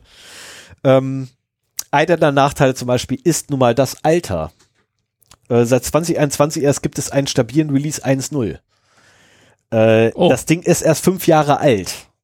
OpenVPN ist wie alt? Nennen wir es mal uralt. Also selbst IPsec ist älter. Ähm, ja, es ist halt keine abgehangene Software, wo irgendwie drei Milliarden Ohren schon drauf geguckt haben und haufenweise Fehler rausgefunden haben, ähm, sondern nein, da werden auch heute immer noch Fehler gefunden. Ähm, danke für den GitHub-Link. Äh, wo sind jetzt die Nachteile da? Ähm, dann ein anderer Nachteil ist, das Ding läuft im Kernel Space. Ja, ich habe es gerade. Das ja, war doch ein Vorteil. Genau, ja, es ist ein Vorteil, aber es ist halt auch ein Nachteil, weil dadurch, dass es im Kernel Space läuft, hat es Zugriff auf den Kernel Space. Wenn da was schief läuft, wir erinnern uns bei Virenscannern, Virenscanner ähm, oder oder ne, die Schlangenöl-Virenscanner setzen ebenfalls ne, diese, diese tollen Echtzeit-Scanner, ähm, die brechen in der Regel in den Kernel Space ein. Dafür. Ähm, um da alles mitlauschen zu können. Oder beziehungsweise es gibt auch welche, die direkt in den Kernel Space von Microsoft zum Beispiel rein dürfen. Wenn da was schief läuft, dann ist wirklich alles offen. Dann ist das System einmal komplett im Eimer. Ähm, deswegen habe ich das auch noch zusätzlich als Nachteil geführt. Äh, dann gibt es auch den großen Nachteil, WireGuard ist ein Hype-Train. Aktuell immer noch. Ähm, ich habe heute noch mal ein paar Videos geguckt dazu, äh, die gerade mal, gerade mal zwei, drei Monate alt waren. Und wirklich, das ist ein Gehype um WireGuard, wo ich denke so, ey Leute, das ist, es ist eine VPN-Lösung. Nicht jeder will, kann sich das Zeug überhaupt hinbauen. Ähm, die ganzen VPN, also die kommerziellen VPN-Anbieter, werben alle damit, dass sie auch WireGuard können. Es ist tatsächlich ein absoluter Hype-Train gerade darum. Und genau das birgt allerdings auch einen riesen Nachteil, weil dadurch, dass es gehypt ist ohne Ende, könnte es auch sein, dass negative Aktoren drauf gucken und leider etwas finden könnten in Verbindung mit dem Alter. Es ist erst fünf Jahre alt. Könnte es also durchaus sein, dass da demnächst ähm, noch irgendwas kommt. Äh, ich habe heute erst äh, während der Aufnahme vom Client ein Update gekriegt. Äh, also das ist halt durchaus auch noch mit äh, eine Überlegung wert, ob man sich gerade diesen Hype antun möchte oder damit reinspringen möchte, während dieser Hype da ist, oder ob man damit lieber warten möchte, bevor man das irgendwie auf der freien Welt aus, äh, ausrollt. Ja, und damit kommen wir zum Update-Prozedere. Ähm, also es sind zumindest keine CVEs in, bei cvedetails.com. Ja, aber wir gelistet. wissen ja mittlerweile, CVEs sind Sachen, die der Hersteller freiwillig dort einträgt. Also ja, der ja. Hersteller muss mitmachen. Wenn natürlich die Jungs da nicht mitmachen, dann machen die Jungs da nicht mit. Ähm, ich kenne da auch so, eine, so einen An Lösungsanbieter, der auf die Frage, ähm, ob sie denn am CVE-Programm mitmachen, gesagt haben, nee. Ja, warum denn nicht? Ja, ähm, weil äh, nein. äh, der wurde dann auch nicht genommen. Also komischerweise, deren Produkt wurde nicht eingekauft. Stattdessen gibt es dann eine Eigenentwicklung. Weil sie gesagt hat, das können wir auch. Ähm, ich muss sagen, die Lösung, die jetzt selber gebaut wurde, ist besser als die, die gekauft worden wäre. Ähm, so, dann genau das Update-Prozedere, da war ich gerade. Also das Update-Prozedere ist nicht ganz so trivial, weil nämlich ähm, ja, zum einen, ich habe den Server, den ich updaten muss. Ich habe die Clients, die ich updaten muss. Ähm, ich habe volle Kontrolle über meinen Server. Wenn ich jetzt Sven eine Config für seinen Client gebe, habe ich keine Möglichkeit mehr zu prüfen, ob sein Client up-to-date ist oder nicht. Aber wenn der Client nicht up-to-date ist und es größere Änderungen im Server gibt, verbindet sich der Client dann noch oder verlangt er erst nach dem Update? Nee, es wird weiter verbunden, ähm, zumindest nach aktuellem Stand wird weiter verbunden, äh, da es keine großen Änderungen gibt im Servercode. Okay. Ja, ich meine, wichtig ja. ist ja auch, dass die Sicherheitsupdates im Server eingespielt werden. Genau. Ne, so ist ja auch okay. Gut, aber den, Client kannst du auch exploiten. Genau, also. das genau genau das ist eben der Punkt. Ne? Wenn halt der Client exploitable ist, dann ist der Client exploitable und ich habe keine Möglichkeit, deinen Client aus der Ferne zu updaten ähm, mhm. oder zu sagen, hier ähm, nur mit der Version darfst du rein. Also es gibt diesen diesen Schalter in der Config nicht. Ähm, anders als bei OpenVPN übrigens. Bei OpenVPN kann ich aber sagen, ich kann dich auf eine Version festnageln. Ja, das, das, ist wahrscheinlich eins der vielen Features, die VPN, OpenVPN noch hat. Das, und WireGuard noch das nicht. ist vor allem eins der vielen Features, die kaum einer kennt. Also bis, mhm. bis ich ähm, drauf gestoßen bin, auf die Überlegung, was passiert eigentlich, wenn der Client, nein, wenn der Server geupdatet wird und dieselbe Sicherheitslücke auch im Client vorhanden ist, aber der Client nicht geupdatet wird.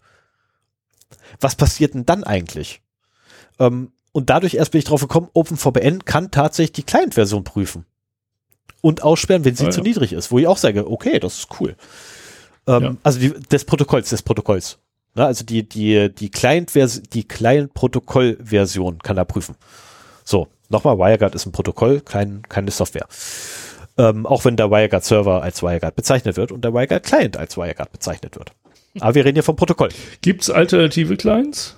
Ähm, also ich kenne, habe nur die äh, offiziellen von WireGuard, also vom, vom WireGuard.org.com, was ist das? Ich habe es oben verlinkt, ähm, die Originalseite. Äh, ich habe tatsächlich von denen, also von der WireGuard Homepage, das .com, von WireGuard.com habe ich die Clients im Einsatz. Ähm, ich wüsste aktuell nicht, dass es da Alternativen zu gibt. Ja, ich könnte mir vorstellen, dass es halt so Implementationen von VPN-Anbietern gibt, wenn die dann schon WireGuard äh, nutzen. Äh, die haben dann halt ihre eigenen Apps. Ja, da komme ich. Und äh, ja, also es gibt es gibt ähm, Ah, verflucht. Die sind dann halt äh. vorkonfektioniert quasi für.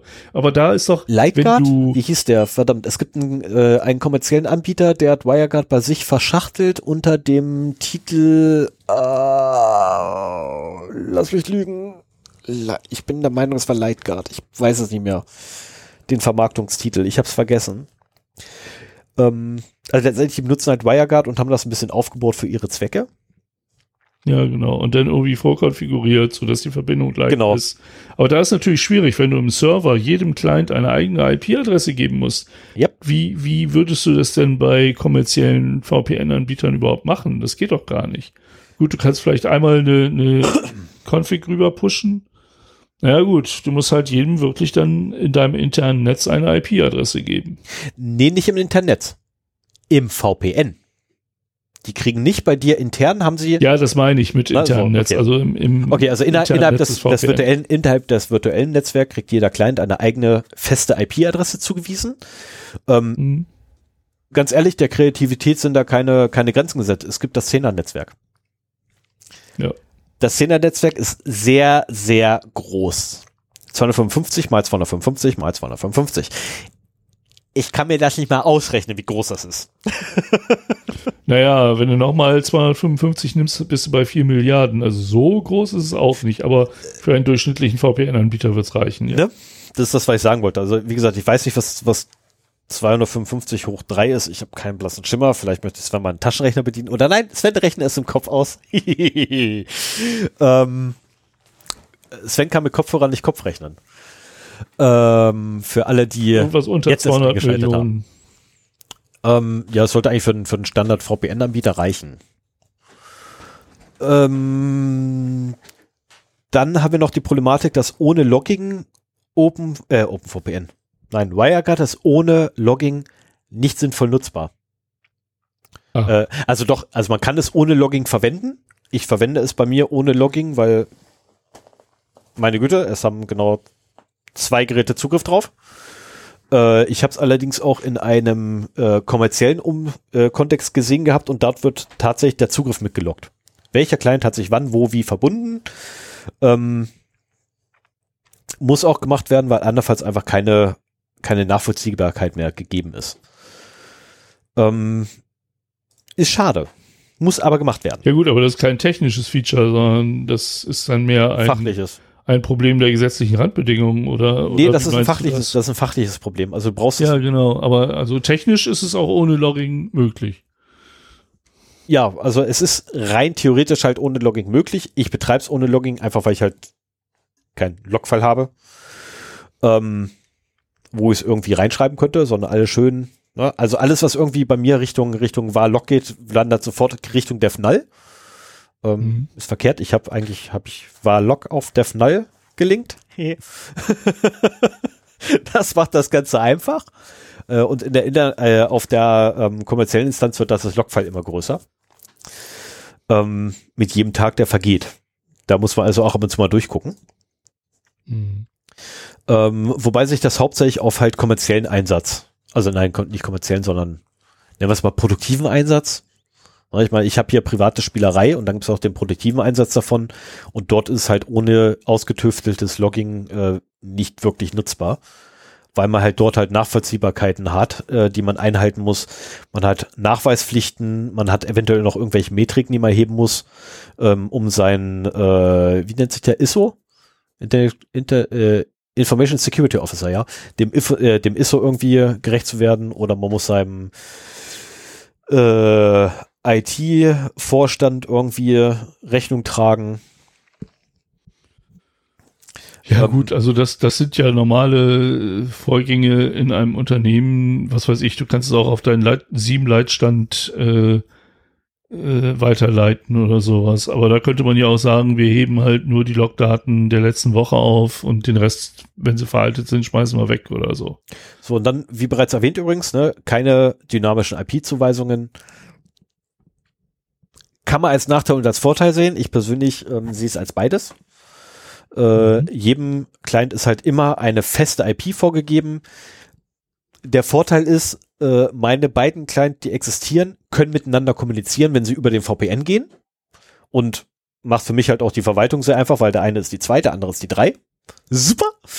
Ähm, wobei ich gerade nicht weiß, welcher welcher ist. Aber es macht nichts. Kann ich nachgucken. Also ich muss nur bei einem nachgucken und weiß sofort, welche IP-Adresse der andere hat. Äh, Mhm. auf der anderen Seite halt macht es gerade in größeren Ausrollstufen ähm, mit wechselnden Geräten ein und desselben Nutzers, der halt mal mit dem Ja. Gerät kommt, mal mit dem Gerät kommt, macht es das halt wieder aufwendiger.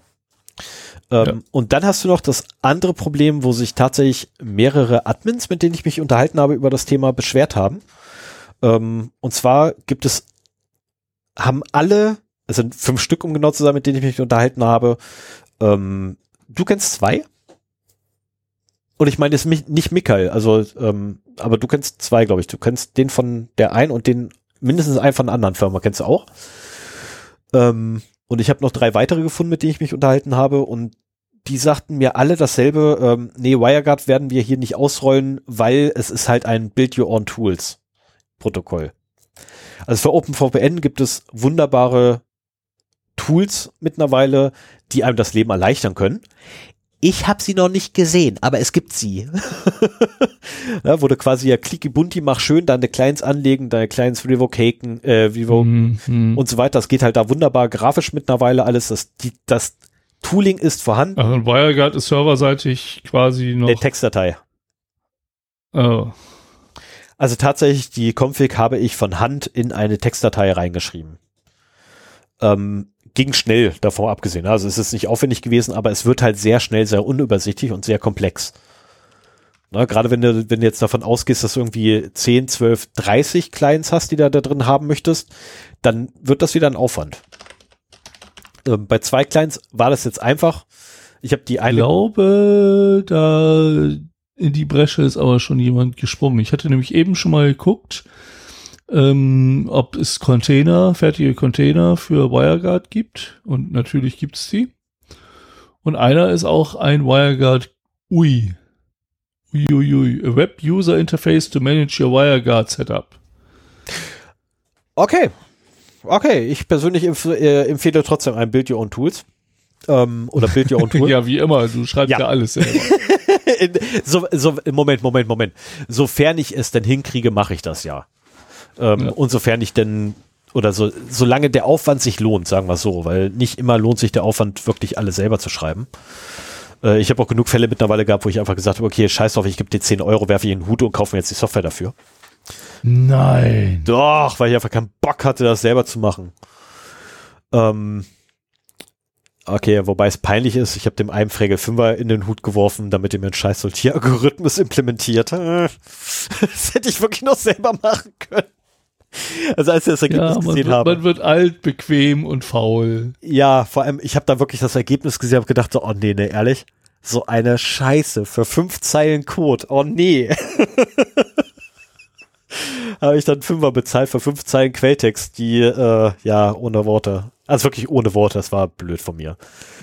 Naja gut, aber ein Fünfer rechtfertigt auch nur fünf Zeilen Quelltext. Also Das wenn zum einen gewesen zum- wäre, wäre es Dumping gewesen. Das zum einen und zum anderen, ich habe die Lösung sofort gehabt und musste nicht irgendwie mir, ne, erst noch irgendwas bauen, sondern nein, kurz wen angeschrieben, hier, Alter, hast du mal, sagte ja, kein Thema, gib fünf Euro, habe ich fünf Euro, habe ich, den- hab ich das Stück Quelltext gehabt, was ich brauchte.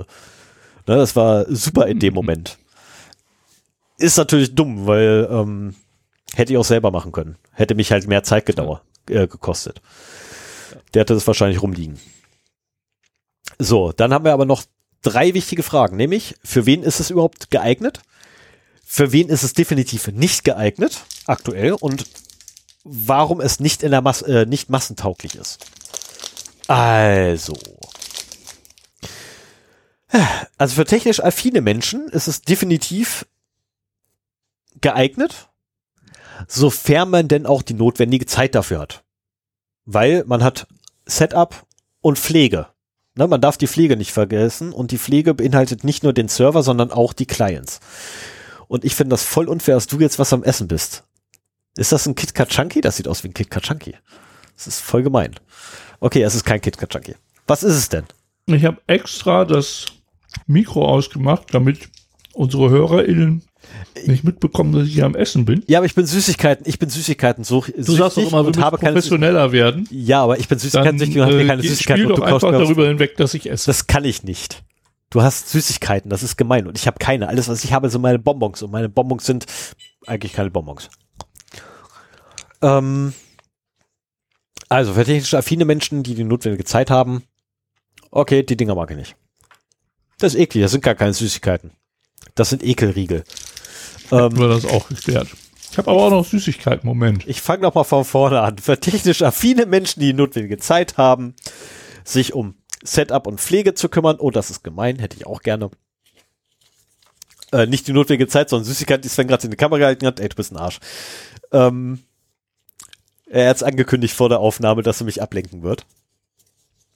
Ähm, für die ist auf jeden Fall geeignet. Ähm, Ablenken tue ich dich nur mit unseren HörerInnen-Zahlen. Ja, danke. Die sinken für diese Folge definitiv nach der Nummer gerade. Ähm, also technisch affine Menschen, die Zeit haben, ja, kann man nutzen. Sollte man es unbedingt nutzen? ich kann mich nicht zu einem Ja hinreißen. Also ich würde sagen, probiert es aus. Wenn es euren Anforderungen genügt, nutzt es. Wenn nicht, dann nicht. Wenn ihr unbedingt den, den Bulky-Kram von OpenVPN braucht, ähm, bitte benutzt es. Äh, sollte euch wirklich eine, eine in Anführungszeichen jetzt und nicht negativ gemeint, äh, Quick and Dirty Lösung reichen, nehmt die, weil WireGuard funktioniert, es läuft einfach. Ihr setzt es auf und es läuft einfach. Ähm, es ist nichts fancy dran, man kann nicht großartig ähm, mit Algorithmen rumspielen und experimentieren. Äh, es läuft.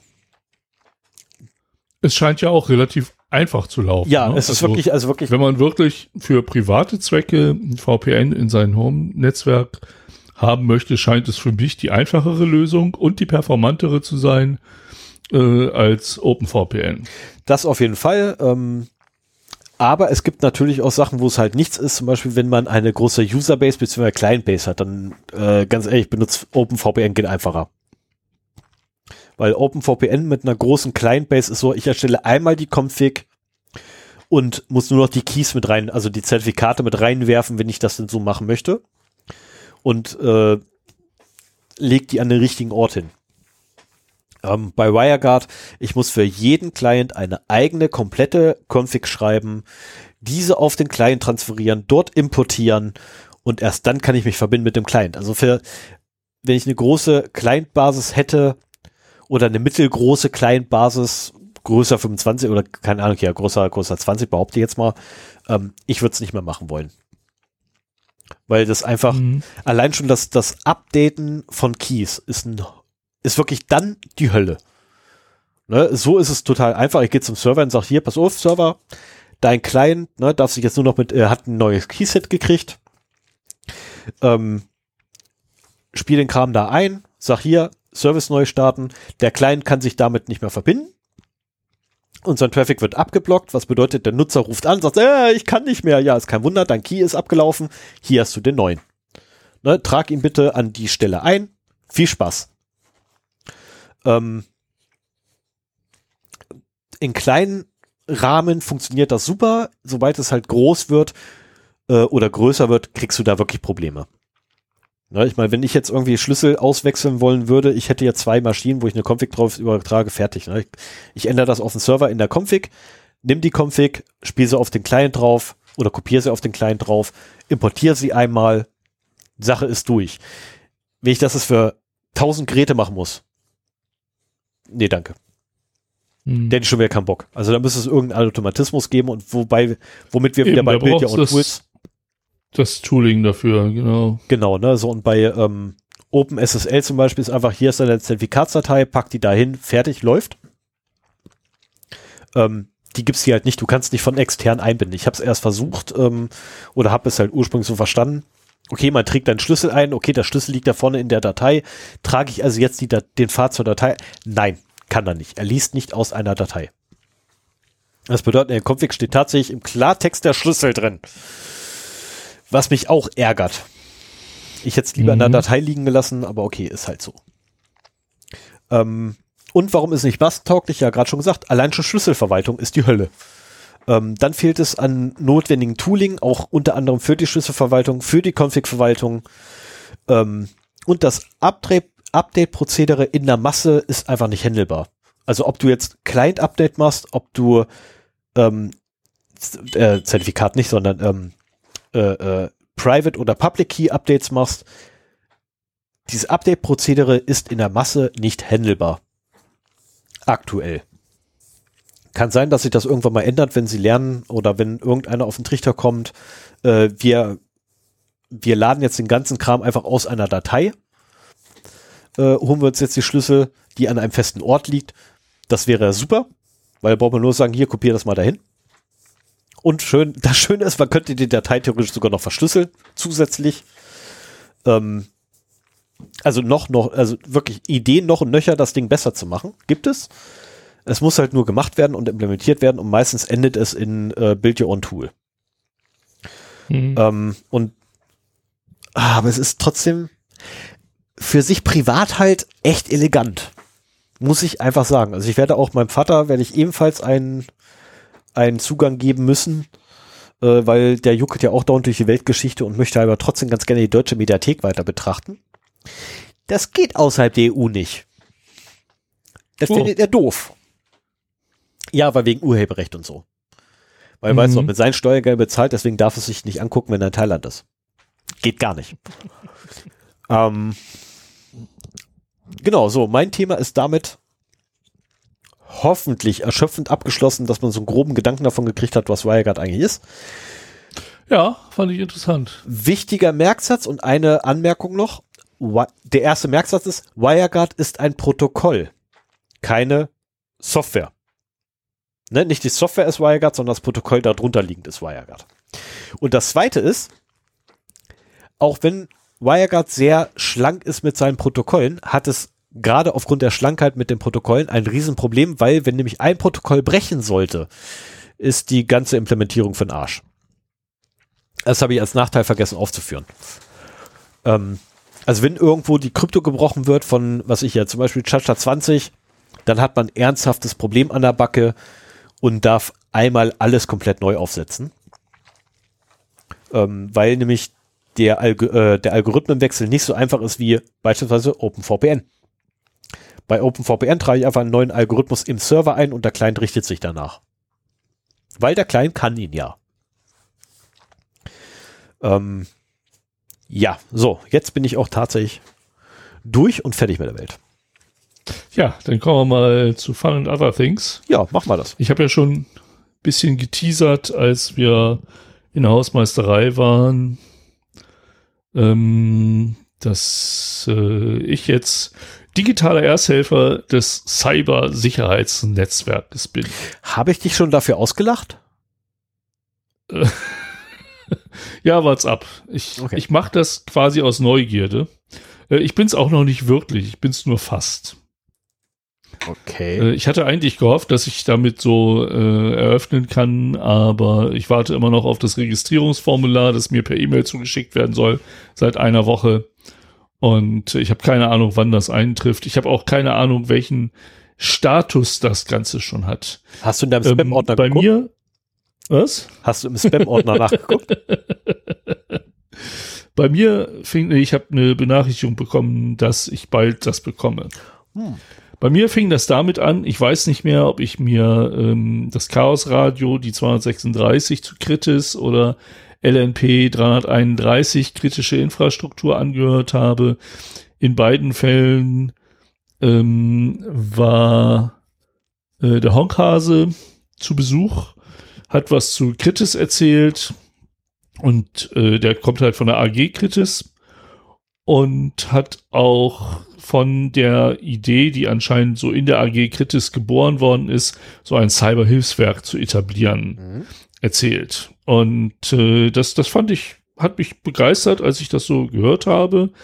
Ähm, das äh, ging halt darum, dass ähnlich zu den Rettungsdiensten, also technisches Hilfswerk, freiwillige Feuerwehr und so weiter, eben auch eine, eine Art Cyberwehr aufgebaut werden soll. Hm, Also deswegen auch der, der Name, den sie damals immer genannt hatten, war Cyberhilfswerk, weil, ne, wenn du jetzt dir überlegst, ich möchte was für die Gemeinschaft tun, ähm, ich möchte dem THW, dem technischen Hilfswerk beitreten, äh, ist das ja überhaupt kein Problem.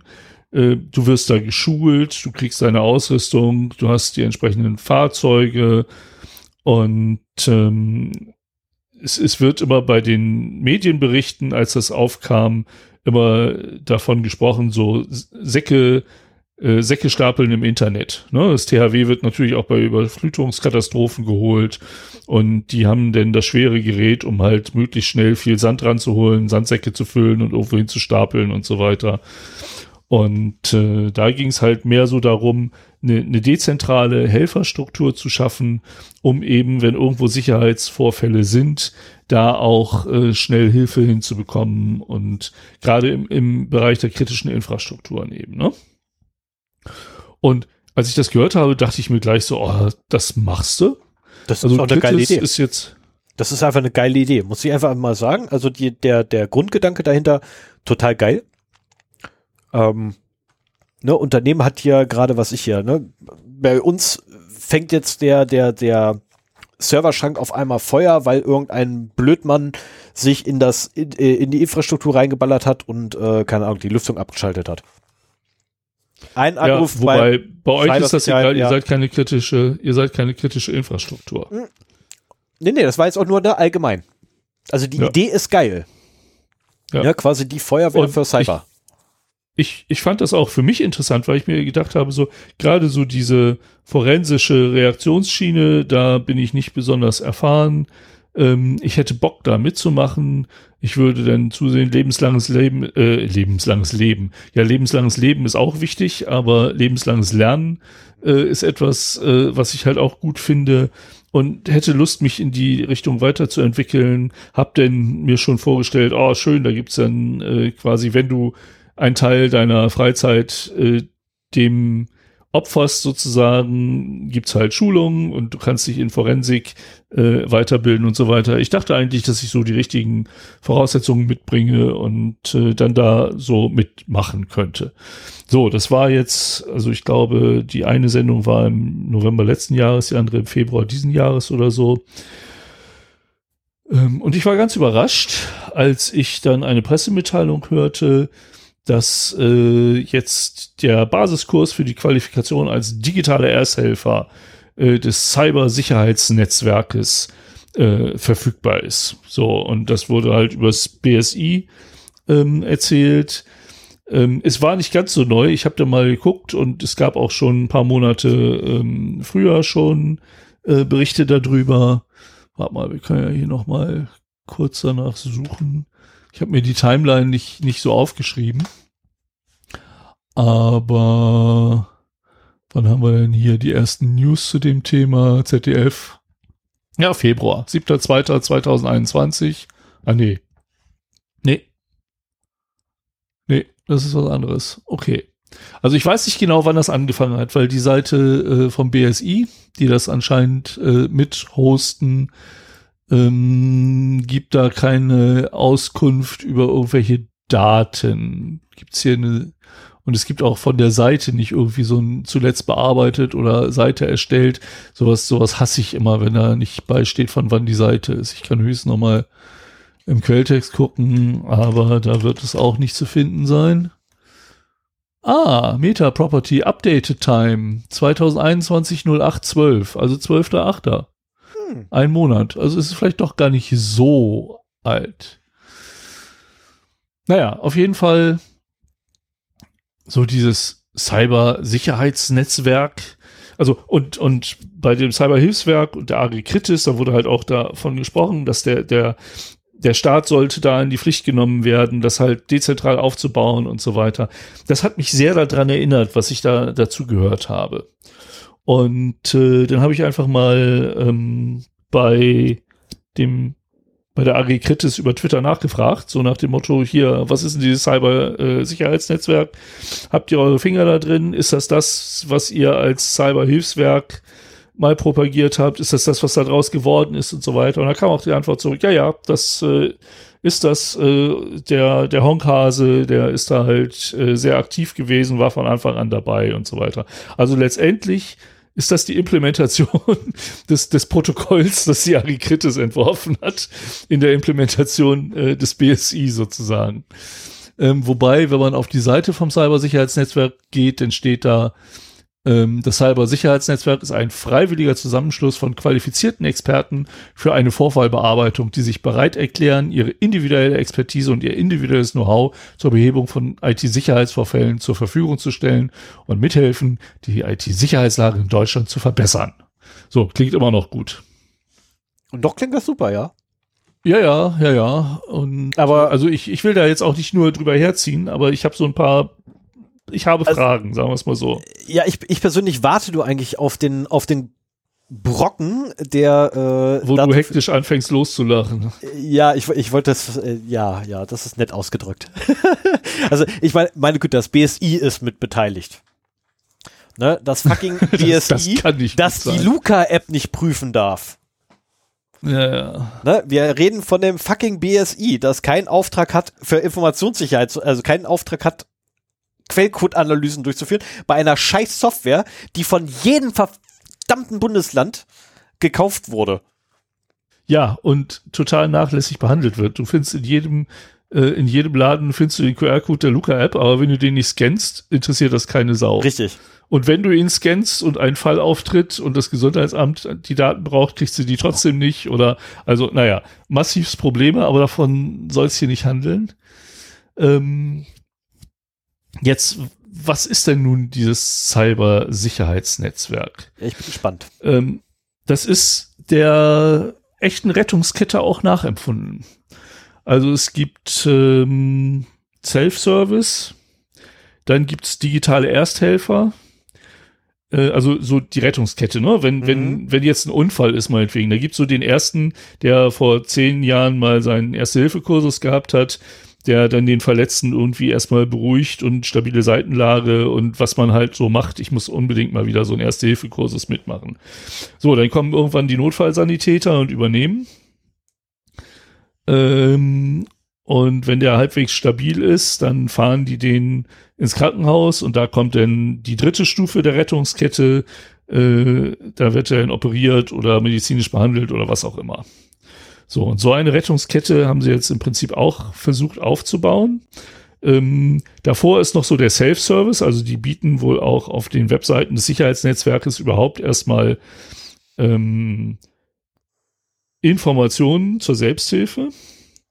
Wenn das nicht ausreichend ist, dann gibt es die Möglichkeit, telefonisch einen digitalen Ersthelfer äh, zu kontaktieren, der halt versucht, kleinere Störungen äh, einzuordnen oder Störungen einzuordnen, kleinere Störungen in dem Telefonat vielleicht selber zu beheben äh, und, und eine erste Hilfe äh, zu liefern. Wenn das nicht reicht, kann derjenige Kontakt zu einem Vorfallexperten aufnehmen. Also der digitale Ersthelfer ist halt so der, der äh, da die, die erste Hilfe direkt am Unfallort übernimmt. Der Vorfallexperte ist dann mehr so der Notfallsanitäter, der dann kommt und schon mehr Ahnung hat.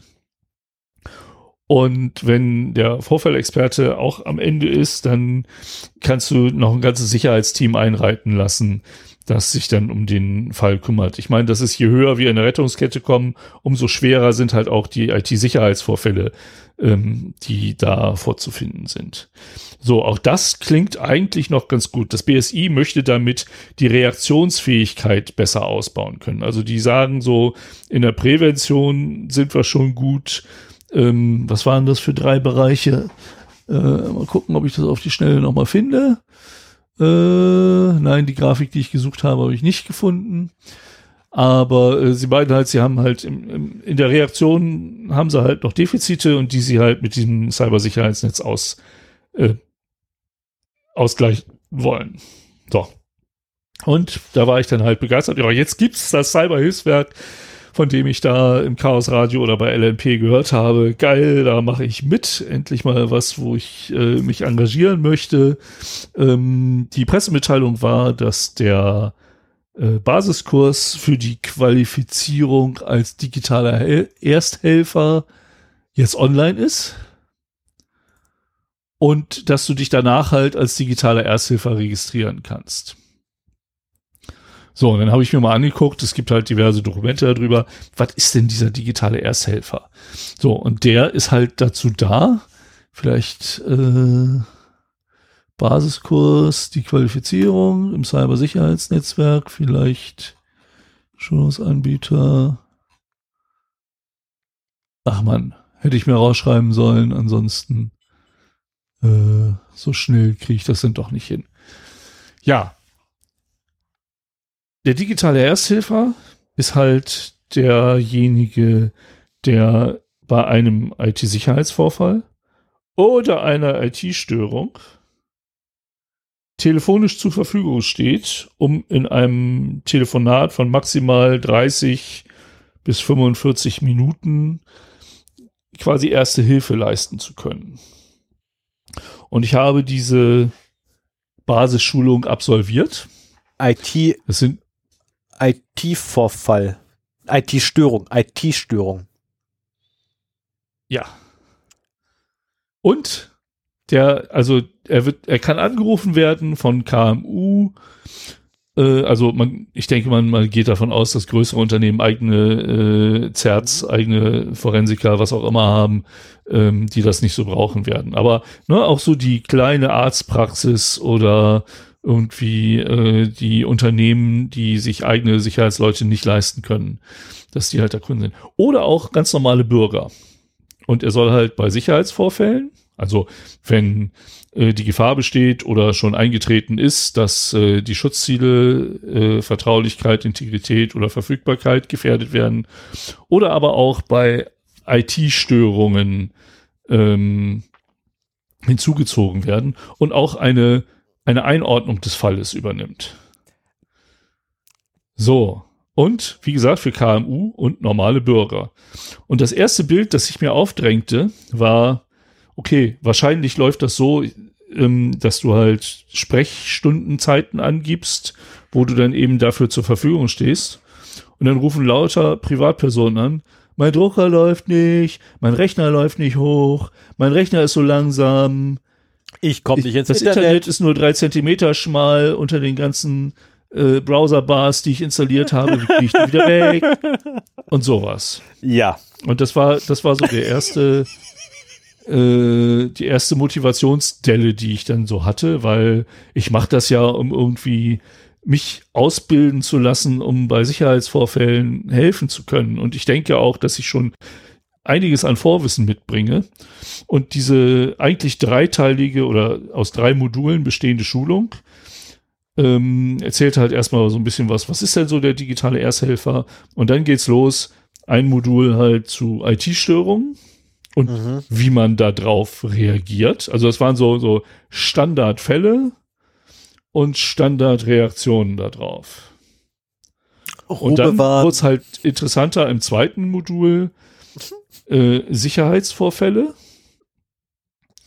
Aber das ist dann halt auch so Phishing-Mail erhalten oder, oder irgendwie solche Sachen, Ransomware. Ähm, also und, und wirklich Standardlösungen, die meiner Meinung nach dem Anrufenden nicht großartig helfen werden. Weil entweder hat er Ahnung und hat das schon versucht, oder er hat keine Ahnung und du kannst ihm auch nicht genau sagen, was er da machen soll. Und ähm, also diese Standardfälle passieren nie so, wie sie in der Schulung da beschrieben worden sind. Und ähm, sondern die laufen halt immer anders ab. Und ich meine, ich mache, also ich, ich arbeite als digitale Ersthelfer seit Jahrzehnten. Und meine absolute Erfahrung dabei ist, das geht nicht am Telefon.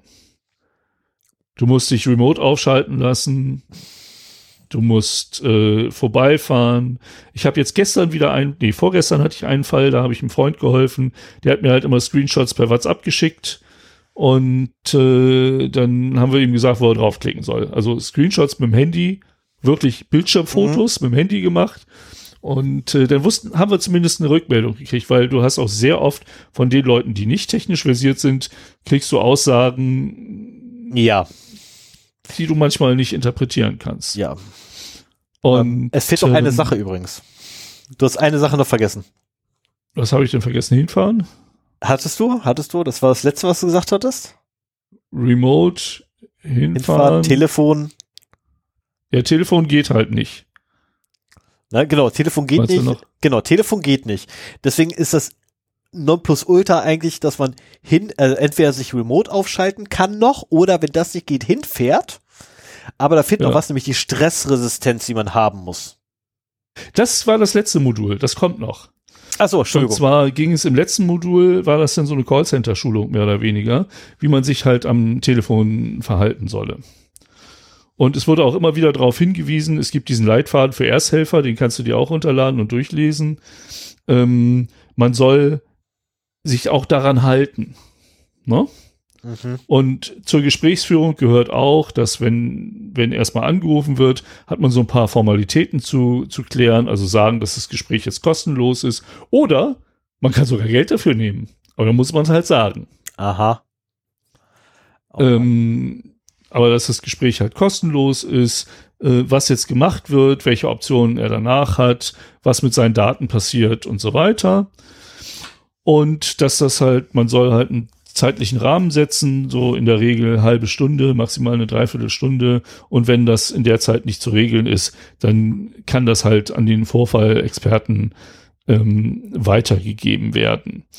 Und ähm, das ist halt so, so ein Punkt, in einer halben Stunde ein Computerproblem mit jemandem, der keine Ahnung hat und deswegen so einen komischen digitalen Ersthelfer und auch keinen kein Alpha-Nerd in seiner Nähe hat, den er fragen kann, der dann einen digitalen Ersthelfer anruft, damit er ihm hilft, wirst du nicht in einer halben Stunde dieses Problem helfen können. Du darfst aber auch nicht sagen, passen mal auf, installieren Sie mal Teamviewer, sagen Sie mir Ihren PIN-Code und ich guck's mir mal an.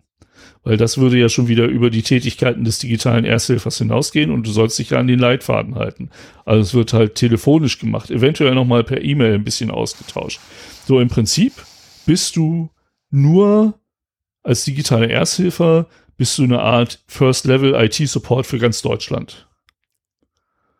So, du, du, du fischst die wenigen relevanten IT-Sicherheitsvorfälle raus, um die halt dann auch weiterzugeben an einen Sicherheits, äh, an einen äh, Vorfallexperten. Aber das ist jetzt auch nicht so wie in der in der äh, Rettungskette, wenn da nämlich die Rettungssanitäter kommen, die fragen nicht nach Geld. Da kommst du erstmal, äh, da kommst du erstmal in Wagen und wirst versorgt und wirst ins Krankenhaus gebracht und so weiter. Und diese, ich, ich habe, nee, ich habe schon mal einen Krankenwagen für, für meinen Sohn geholt. Äh, war zum Glück ein, ein False Positive. Er hatte nur Nasenbluten, aber das wusste ich in dem Moment nicht. Was auch gut ist, aber grundsätzlich das erste, was gemacht wird, wenn ein Rettung, also wenn ein Trupp Rettungssanis bei euch eintrete, äh, eintreffen sollte, ich hoffe mal, das wird niemals passieren bei unseren Hörern, dass es nicht notwendig ist. Aber das erste, was passiert ist, dass sie hinkommen, erstmal sagen, hier, wo ist er, dann hingehen und erstmal grundsätzlich Prüfungen durchführen, nämlich ähm, Atmung, Puls, Herzfrequenz, äh, Temperatur, je nachdem halt, ne, in, in, inwiefern das ist auch notwendig ja, ist. aber also es gibt Fälle, wo es, es nicht notwendig ging ist. ja vor allen Dingen um, um die Kosten dabei. Und ich hatte dann auch explizit Null. gefragt, weil ich habe halt, ich habe halt einen Krankenwagen bestellt, weil mein Sohn äh, Nasenbluten hatte. Ich meine, der brüllte halt in seinem Bett und seine Hände und sein Gesicht waren blutüberströmt. So, und ich habe erstmal überhaupt nichts anderes gemacht, als mein wortlos mein Handy aus der Tasche ziehen, 112 wählen, die Adresse, kommen Sie und dann habe ich weitergemacht, weil Genau richtig. ich war völlig überfordert damit. Ist aber auch Und im genau Nachhinein richtig. stellte sich dann raus, als ich ihn sauber gemacht habe, oh, das kommt nur so ein bisschen aus der Nase, es ist auch schon fast weg und sowas. Aber gut. Und dann, als wir uns alle beruhigt hatten, habe ich dann halt auch gefragt, so, hier wissen das. Ich meine, ich habe jetzt einen falschen Alarm rausgegeben. Sie sind hierher ge gehetzt und äh, entstehen dafür für mich Ja. Kosten? Nein. Das ist halt, ne, das ist halt die Rettungsinfrastruktur. Äh, ich glaube, bis zum Transport zum Krankenhaus wäre es halt alles kein Problem gewesen. Dann musst du halt deine Versichertenkarte zücken und dann geht's halt auf Krankenversicherung. Letztendlich bezahlst du es dann immer noch nicht selber, aber du hast halt die Krankenversicherung da. So. Und hier ist es aber so. Ähm, darf ich, dem- darf ich noch also ganz, du darf ich, kannst, darf ich ganz, ganz kurz noch einen, einen wirklich wichtigen Ein, Einwurf haben, äh, machen? Ähm, wann immer irgendjemand in der Situation ist, einen anderen Hilfe leisten zu müssen, ruft erst an und leistet dann die Hilfe. Nee, ich meine das ernst. Ich habe ich hab Leute gesehen gehabt, die angefangen haben, den Menschen auf der Brust rumzudrücken, weil nun mal ne, das Herz nicht mehr da war oder die Blutzirkulation gestoppt war aufgrund von Herzstillstand und dann ihr Telefon rausgenommen haben. Leute, wenn ihr angefangen habt, auf der Brust rumzupressen, nie wieder aufhören, bis der Arzt vorbeikommt und daneben steht und sagt, du hörst jetzt auf. Okay. Und wenn das zwei Stunden dauert, und glaub mir, zwei Stunden hält kaum einer durch. Also ich kenne keinen, der, der auch nur eine Stunde schafft. das ist ähm, 100 Mal pro Ja, das Sekunde. Ähm, das wird ein bisschen heftig. Das ist, also ich glaube, ich schaffe nur fünf Minuten und danach bin ich wirklich schweißgebadet. Okay. Ähm, ja, ich habe es zum Glück noch nie ausprobieren müssen, aber ich habe mir schon lange vorgenommen, mal wieder einen Erste-Hilfe-Kurs zu machen, weil mein letzter ist Jahrzehnte zurück. Ich gucke gerne zu. Und, äh, was? Ich gucke gerne zu, wie du dich an der Puppe abmühst. Äh, mussten aber auch mitmachen, sonst kriegst du es nicht zu Gesicht. Ach man, das gemein. Naja. Ähm, so, wo war ich jetzt? Ach ja, genau. Also du kannst im Prinzip schon selber sagen, du musst es nur vorher machen. pass auf, der Anruf kostet 50 Euro. Also du musst auch explizit das Einverständnis des weiteren Vorgehens abfragen. Ne? Es reicht nicht, dass du es sagst, Das, das macht Sinn. sondern so nach dem Motto, sind Sie damit einverstanden? Wenn ja, können wir jetzt weitermachen. Dann musst du auf eine Antwort warten. Und dann kannst du natürlich auch sagen, pass auf, äh, Ihnen entstehen Kosten von 50 Euro durch diesen Anruf. Ich bin immerhin hier voll krass heftig Sicherheitsexperte. Ähm, da äh, ja, sind sie damit einverstanden. Also das, das wurde in der Schulung explizit auch freigestellt, aber eigentlich ist es dazu gedacht, dass diese äh, Anrufe kostenlos sind. Die Frage, die, die sich mir jetzt halt stellt, ist, wie kommen die an meine Nummer? Wird da irgendeine Sammelnummer auf mein privates Handy weitergeleitet? Ähm, also gibt es eine zentrale Rufnummer, die halt je nachdem, welche digitalen Ersthelfer gerade Betriebsstunden haben, dann im Round Robin das auf die verteilt. Ähm, ich möchte ja nicht meine, meine Privatnummer, dass die rausgegeben wird, so dass halt jeder Depp nach dem ersten Mal den digitalen Ersthelfer anrufen, äh, zu jeder Nacht- und Tageszeit da anruft. Also da werden sie eine Lösung für haben. Vielleicht, vielleicht so eine Verteilung. Vielleicht ist da auch wirklich noch ein First-Level-Support davor, der sagt, warten Sie, ich verbinde Sie mit einem Ersthelfer oder da ist so ein, so ein, so ein Menü davor, so von wegen, haben Sie Probleme mit Ihrem Drucker? Dann drücken Sie eins. Haben Sie Probleme mit Ihrer E-Mail? Dann drücken Sie zwei. Keine Ahnung. Das weiß ich halt noch nicht. Da hab Haben auch- Sie keine Telefonanbindung aktuell, dann drücken Sie bitte die drei. Genau. Mhm. Und aber spätestens, wenn es dann zum Vorfallexperten geht, also der, der wirklich Ahnung hat und was machen kann, wobei ich noch nicht so weit vorgedrungen bin, zu sehen, ob der auch vor Ort kommt oder ob der auch nur remote das, das macht, dann kostet es Geld. Also das ist dann kostenpflichtig. Das ist nicht so, dass das irgendwie jetzt vom Staat übernommen wird, diese, ähm, diese Vorfallshelfer. Und auch die Ausbildung zum Vorfallshelfer, äh, Vorfallsexperten, kostet roundabout 2000 netto. Manchmal auch zweieinhalb. Ähm, Oh das Gott, scheint irgendwie so. Das BSI scheint sich das wahrscheinlich so zu denken, dass halt, was weiß ich, Freelancer und so weiter ähm, damit die Möglichkeit haben, die müssen halt eine Investition machen, diese äh, Kosten für die Schulung tragen, für die Ausbildung. Das ist ein Dreitageskurs mit anschließender Prüfung Zum für Fall den Vorfallexperten. Ernsthaft? Drei fucking Tage nur?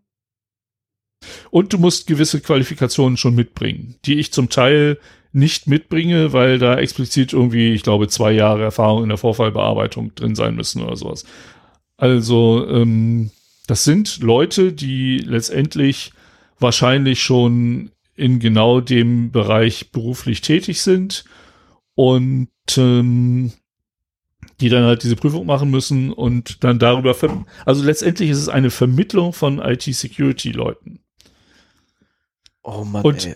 genau die armen Schweine, die bei mir anrufen, mein Drucker funktioniert nicht und denen ich, weil sie nicht genau sagen können, was ihr Problem ist ähm, und die Lösungsansätze, die ich ihnen sage, nicht ausführen können. Das war auch in der Schulung immer so. Wenn dann sowas kam, ähm, ja, und dann können sie noch empfehlen, die Druckertreiber zu aktualisieren. Aber Vorsicht, dafür ist technisches Know-how wichtig. und äh, ja, das, das zeigt, auf welchem Niveau die digitalen Ersthelfer helfen sollen. Also, Und die Leute, die, ein- die ein Problem haben, die vielleicht auch auf, die sind dann meinetwegen auf eine Ransomware reingefallen äh, und haben alles verschlüsselt. Ich kann denen auf die Schnelle nicht helfen. Das werden aber auch nicht die sein, die dann einen Vorfallsexperten für irgendwie einen Stundensatz von 100 Euro ähm, inklusive Anreise oder Remote äh, Aufschaltung dann bezahlen. Ich meine, wenn du einen wirklichen Sicherheitsvorfall hast, dann willst du, dass der Mann vor dem Rechner sitzt, der nicht am Internet hängt und nicht, dass er sich remote ausschaltet. Ne? Dann muss der halt anrücken. vor allem, wenn da einer tatsächlich einen Ransomware-Fall hat, dann ist die erste Ansammlung sowieso weg von Netzwerken Ja, mit dem Ding. genau. Ne, das ist Wahrscheinlich ist deswegen auch das Telefon das Mittel der Wahl, weil äh, man das halt auch bei mit einem Offline-Rechner halt äh, bewegen kann.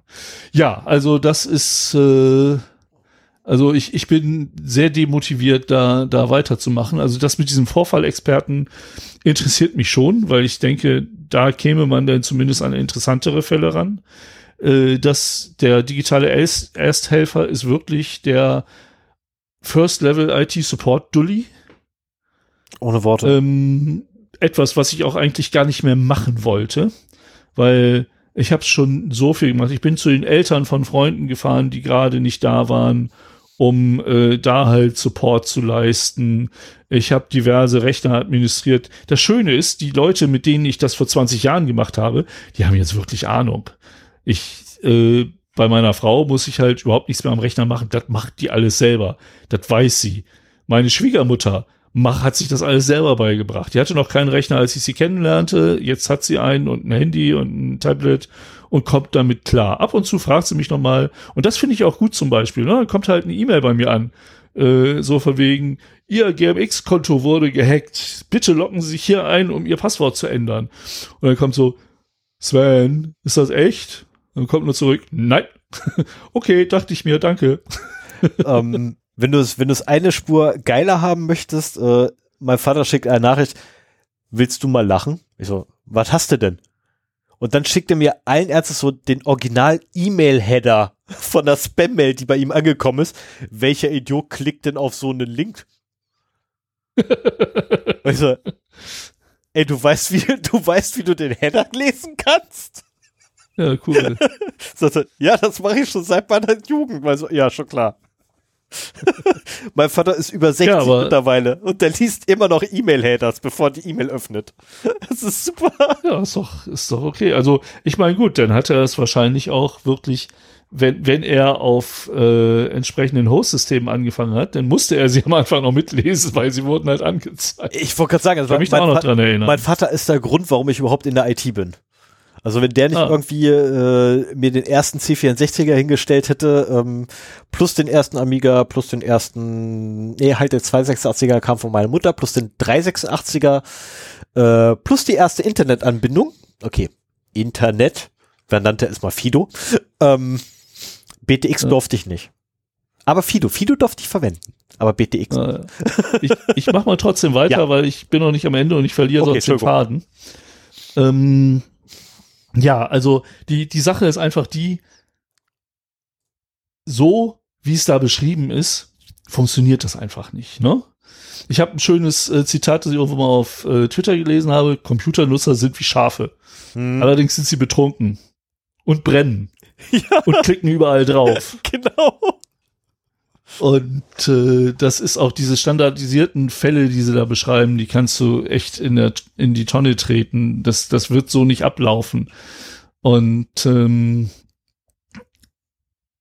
wenn du da wirklich den IT-Support für, für Deutschland Staus machst, dann ist das irgendwie nichts. Und ich habe mir schon überlegt, ja, es könnte vielleicht interessant sein. Ich sage meinem Arbeitgeber hier, wollen wir das nicht machen?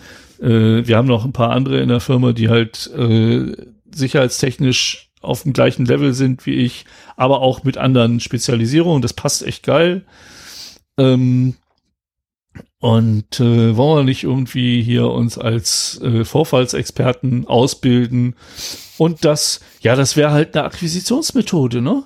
Ja. Du, wenn, wenn wirklich mal ein KMU, und es gibt ja genug 20, 30 Mann Unternehmen, die keine eigene Security haben, mhm. die dann erst recht von irgendwie so einem Sicherheitsvorfall getroffen werden.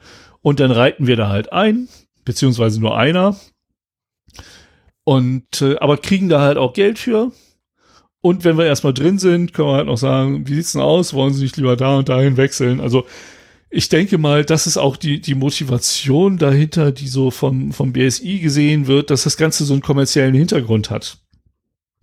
Und nicht den Hintergrund, den ich halt in dieser Rettungskette und dem, dem, wie ich das Cyberhilfswerk verstanden habe, ähm, ja, erhofft habe. Das Ganze wirkt auf mich wie eine A, Arbeitsbeschaffungsmaßnahme, B, Gelddruckmaschine, oder der Versuch, eine Dreck Gelddruckmaschine aufzubauen, weil wenn ich 2000 Euro dafür geben soll, dass ich Vorfahrexperte werde, was der Moment ist, wo ich erst wirklich Geld verdienen kann.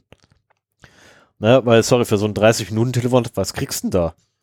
Nein, das 30 Minuten Ne, ähm, Telefonat sind ja die Ersthelfer. Ja, ja, Das- das deswegen, sind ja, deswegen sage ich, deswegen sage ich, deswegen sage ich ja, ne? Also wenn, wenn, wenn ich Geld verdienen möchte, muss ich erstmal 2000 Euro ausgeben. Und du musst schon, also ähm, das habe ich heute noch mal gesehen und da würde ich auch gerne äh, hier Curriculum zur Qualifikation von Vorfallsexperten. Verdammt, ich hatte eine Seite, wo halt nochmal beschrieben wurde, was für ähm, Qualifikationen die mitbringen müssen. Und einige passten auf mich, andere nicht, weil ich bin halt in der Vorfallsbearbeitung. Das ist der Grund, warum ich da mitmachen möchte, weil ich mich dazu ausbilden lassen möchte, mit dem Grundwissen, das ich schon habe, dann eben auch in der Vorfallsbearbeitung ähm, tätig werden zu können und wirklich ähm, forensisch zu arbeiten. Ach so, eine Sache noch beim digitalen Ersthelfer. Wie geil ist das denn? Ähm, beim, beim digitalen Ersthelfer ähm, bist du, machst du diesen Kurs, zweieinhalb Stunden. Danach füllst du ein Formular PDF-Dokument? aus. nee, nee, das ist ein Online-Formular. Ähm, füllst, ah, Nee, es ist ein PDF. nee, es ist ein PDF-Dokument, genau, das füllst du aus. unterschreibst das auch. Und schickst das dann per E-Mail an eine Adresse, wo du deine Registrierung als digitaler Hel Ersthelfer, äh, ein, ein Formular für die Registrierung als digitaler Ersthelfer herbekommen kannst. Ich habe aber auch in einem anderen Paper gelesen, dass man als digitaler Ersthelfer noch eine Prüfung ablegen muss. Und zwar war da die, die, die Rede von einem halbtägigen, von einer halbtägigen Prüfung. Was ich einen Witz finde, wenn die zweieinhalb Stunden Schulung anbieten und so ein 60 Seiten Dokument, dann da eine halbtägige Prüfung draus zu machen. Für einen IT-Support, First Level IT-Support Dulli. Oh Mann. Also ich weiß noch nicht, was passiert. Ich werde euch da auf dem Laufenden halten. Ich habe halt vor einer Woche habe ich äh, an das BSI meine Bescheinigung, meine selbst self-signed Certificate habe ich da hingeschickt, so nach dem Motto, ja, ich habe den Webbasiskurs erfolgreich bestanden. Ähm, ich bin jetzt voll krass digitaler Ersthelfer, lasst mich registrieren. Ich weiß nicht, ob ich dann zur Prüfung zugelassen werde oder ob ich gleich ein Formular bekomme, mit dem ich dann meine Informationen angebe, was auch immer die haben wollen, um dann gleich digitale Ersthelfer zu sein. Vielleicht gebe ich dann auch schon Bereitschaftsstunden an, äh, in denen ich dann per Telefon kontaktiert werden kann, worauf ich irgendwie überhaupt keinen Bock habe.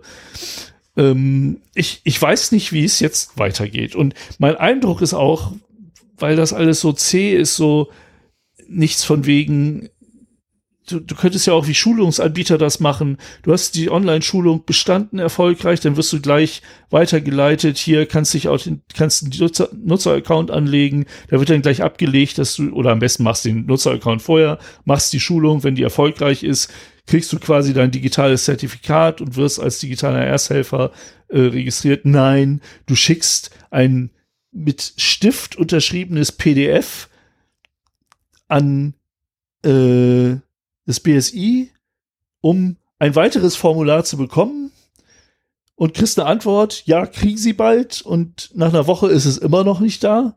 Also das, das wirkt auf mich immer noch total unausgegoren und vielleicht wollen sie auch dahin kommen, dass sie digitale Ersthelfer irgendwann prüfen, aber vielleicht ist das jetzt alles noch so auf dem kurzen Weg. Ähm, nur mal so nebenbei. Ähm, ich habe mal, während du jetzt gerade deinen Monolog gehalten hast, habe ich mal ganz kurz, seit meinem letzten Einwand, habe ich mal ganz kurz mal ähm, alle drei Quiz durchgeklickt. Ohne auch nur ein Video geguckt zu haben. Ja, habe ich auch so angefangen. Ey, ernsthaft? Das ist keine Online-Prüfung, das ist ein Es Quiz, wie sie Billo. schon nennen. Ne? Es ist so Billo. Ernsthaft, das Ding ist. Ah. Ja. Und So wenn, du, peinlich. wenn du es falsch machst, dann gehst du halt mit der Seite zurück und, Und klickst den richtigen an, so nach dem Motto. Ja, also das ist äh, keinerlei ernstzunehmende Qualifikation. Die, die legen dir halt den, den Leitfaden für die digitalen Ersthelfer so ein bisschen in zweieinhalb Stunden dar.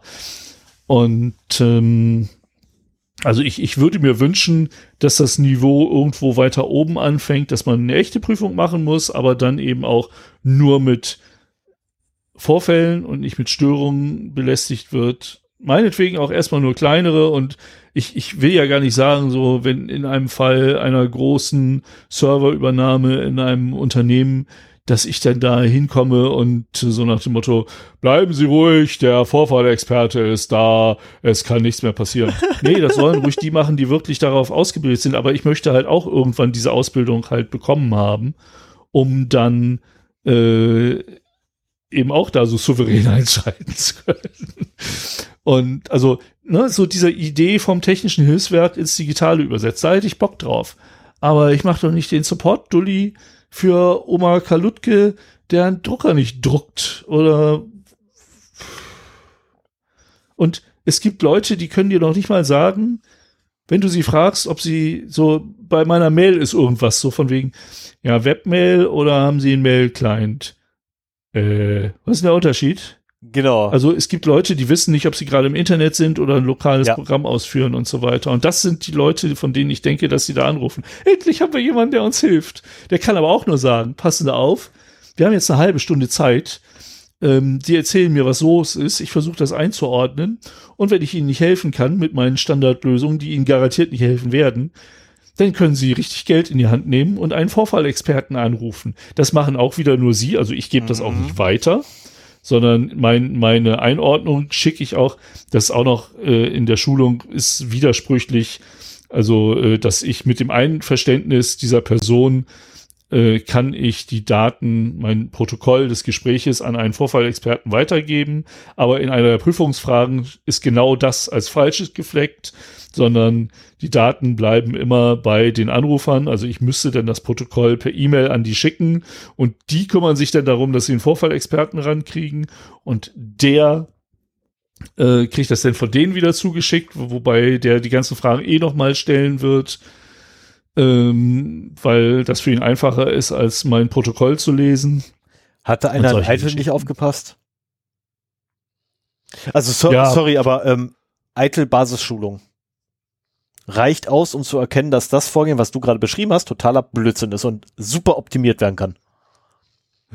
Ja, ich finde es auch. Ah, also, aber darf ich ganz kurz noch eine, eine andere Frage stellen? Also ich, oder, oder schnell noch mal einen Einwurf hier. Frage zwei von fünf. Moment. Bei welchen IT-Sicherheitsvorfällen ist es ratsam, die Zugangsdaten zu ändern? Wo ist das alle? Nee, nee, nee, das ist schon, also das ist sogar einer, der, der relativ klar ist, was, also zumindest was sie meinen, aber das ist. Ey, das ist so. Mh. Hm. Es gab auch, also es gab auch einen logischen Fehler da drin. Ähm, genau, das Problem war, die E-Mail geht nicht raus und hängt im Postausgang. Konfiguriere den Server neu. Und eine der Lösungsantworten war, schauen Sie in das Spam-Postfach. Hä? Und das, das kannst du machen, wenn sie rausgeht, aber nicht ankommt. Aber solange die E-Mail noch im Postausgang des Senders hängt, macht es keinen Sinn, dass der Empfänger ins Spam-Postfach guckt. Ich meine, wir haben es äh, vor der Sendung gesehen. Man findet super interessante E-Mails in seinem Spam-Postfach. Da guckt man viel zu selten rein. Das ist lustig. Ja, haben wir heute gemerkt. genau, der, das Intro war auch aus einer, ja. die sogar an unsere Feedback-Adresse äh, geschickt worden ist. Aber, also das, das wirkt auf mich alles irgendwie so, ja, gut gemeint ist halt nicht gut gemacht. Und äh, es, es tut mir echt leid. Ich respektiere die AG Kritis sehr und die Arbeit von dem, ich muss noch mal gucken, wie der Realname war, von dem Honkhasen, den, den, das lässt sich so gut merken, äh, der Alias äh, halt sehr und was? Halt im Honkhasen. Ja. Ähm, und äh, man hat ihm auch äh, angemerkt, dass, dass äh, er da äh, sehr ambitioniert dabei ist, äh, als er das halt in den Podcast vorgestellt hat und so weiter. Und ich, ich habe mich nicht getraut, der, die Ari Kritis zu fragen, so nach dem Motto, wie sieht's denn aus? Seid ihr zufrieden mit dem, was da rausgekommen ist? Aber also meine Begeisterung, als ich vom Cyberhilfswerk gehört habe und dass mir klar ist, da mache ich mit, ist irgendwie in Demotivation umgeschlagen, nachdem ich jetzt diese Basisschulung für den digitalen Ersthelfer gemacht habe. Und ich bin mal sehr gespannt. Also auch da Ähm, wenn ihr Interesse an sowas habt, ähm, guckt euch das an. Äh, die, die technisch affinen HörerInnen von uns werden garantiert ähnliche Erfahrungen haben wie ich, dass sie eben auch schon seit langer Zeit die PCs von Eltern, Freunden, Eltern von Freunden und äh, entfernten Bekannten irgendwie warten oder bei Computerproblemen helfen und dass Leute, die sich sonst selten melden, dann irgendwann noch mal anrufen, hier, du hast auch Ahnung von Computern, ich habe da ein Problem. Und äh, ich habe auch schon ein Computerproblem Tage und Wochen gesessen, bis ich das gelöst hatte. Also natürlich in meiner Freizeit jetzt, aber ähm, so dieses, ja, nach einer halben Stunde und dann wenn du den Standard abgearbeitet hast oder wenn du das, was du am Telefon machen kannst, erledigt hast, dann kannst du nur an den Vorfallexperten verweisen, den halt Privatnutzer nicht nehmen werden, weil der halt ordentlich Geld kostet. Der wird richtig Da ist die ja. PC-Schrauberklitsche um die Ecke immer noch billiger, wenn ja. du den Rechner dahin bringst. Und äh, also das, das passt alles vorn und hinten nicht. Und äh, ja, ich, ich bin sehr gespannt, was da draus wird. Ich werde auf jeden Fall dabei bleiben. Also ich will mir das angucken. Ich will auch, im Prinzip ist so meine Idee, ich mache wirklich mal so diesen, weißt du, wenn ich jetzt zur, zur Freiwilligen Feuer gehen würde, dann würde ich auch die niedrigsten Dienste da erstmal machen und äh, ähm, erstmal zusehen, dass ich was lerne und äh, die Schulung bekommen. Das wäre natürlich schöner, wenn man das 30, 40 Jahre früher gemacht hätte. Aber ähm, so wäre das dann und dann qualifizierst du dich und dann irgendwann kannst du halt bessere Aufgaben übernehmen und so weiter. Und so stelle ich mir das ja auch vor. Ich würde schon erstmal zusehen, weil ich auch glaube, dass die halt auf allen Ebenen Leute brauchen, da erstmal in diesen digitalen Ersthelfer reinzuriechen. Aber wenn nach, nach irgendwie dem fünften äh, anruft, dass der Drucker nicht funktioniert, dann werde ich meine Bereitschaftszeiten wahrscheinlich auch wieder einkürzen, so nach dem Motto, nee, das bringt's nicht. Jetzt guckst du dir doch mal den Vorfallexperten an, entweder machst du das oder du lässt es halt sein. Und ja, sagt mir bitte, was ihr davon haltet. Ähm, motiviert mich. Das wäre geil. Also ich, ich finde das ja ah. eigentlich ganz schön. Vielleicht habe ich da auch nur was falsch verstanden. Wenn ihr das anders seht, sagt es mir, warum es sinnvoll ist, das zu machen, warum es Spaß machen kann, das zu machen, was man dabei lernen könnte. Ähm, ja. Ich, ich, ich oh, das war fast wie ein zweites Thema heute. Ja, aber ich kann dich leider nicht motivieren.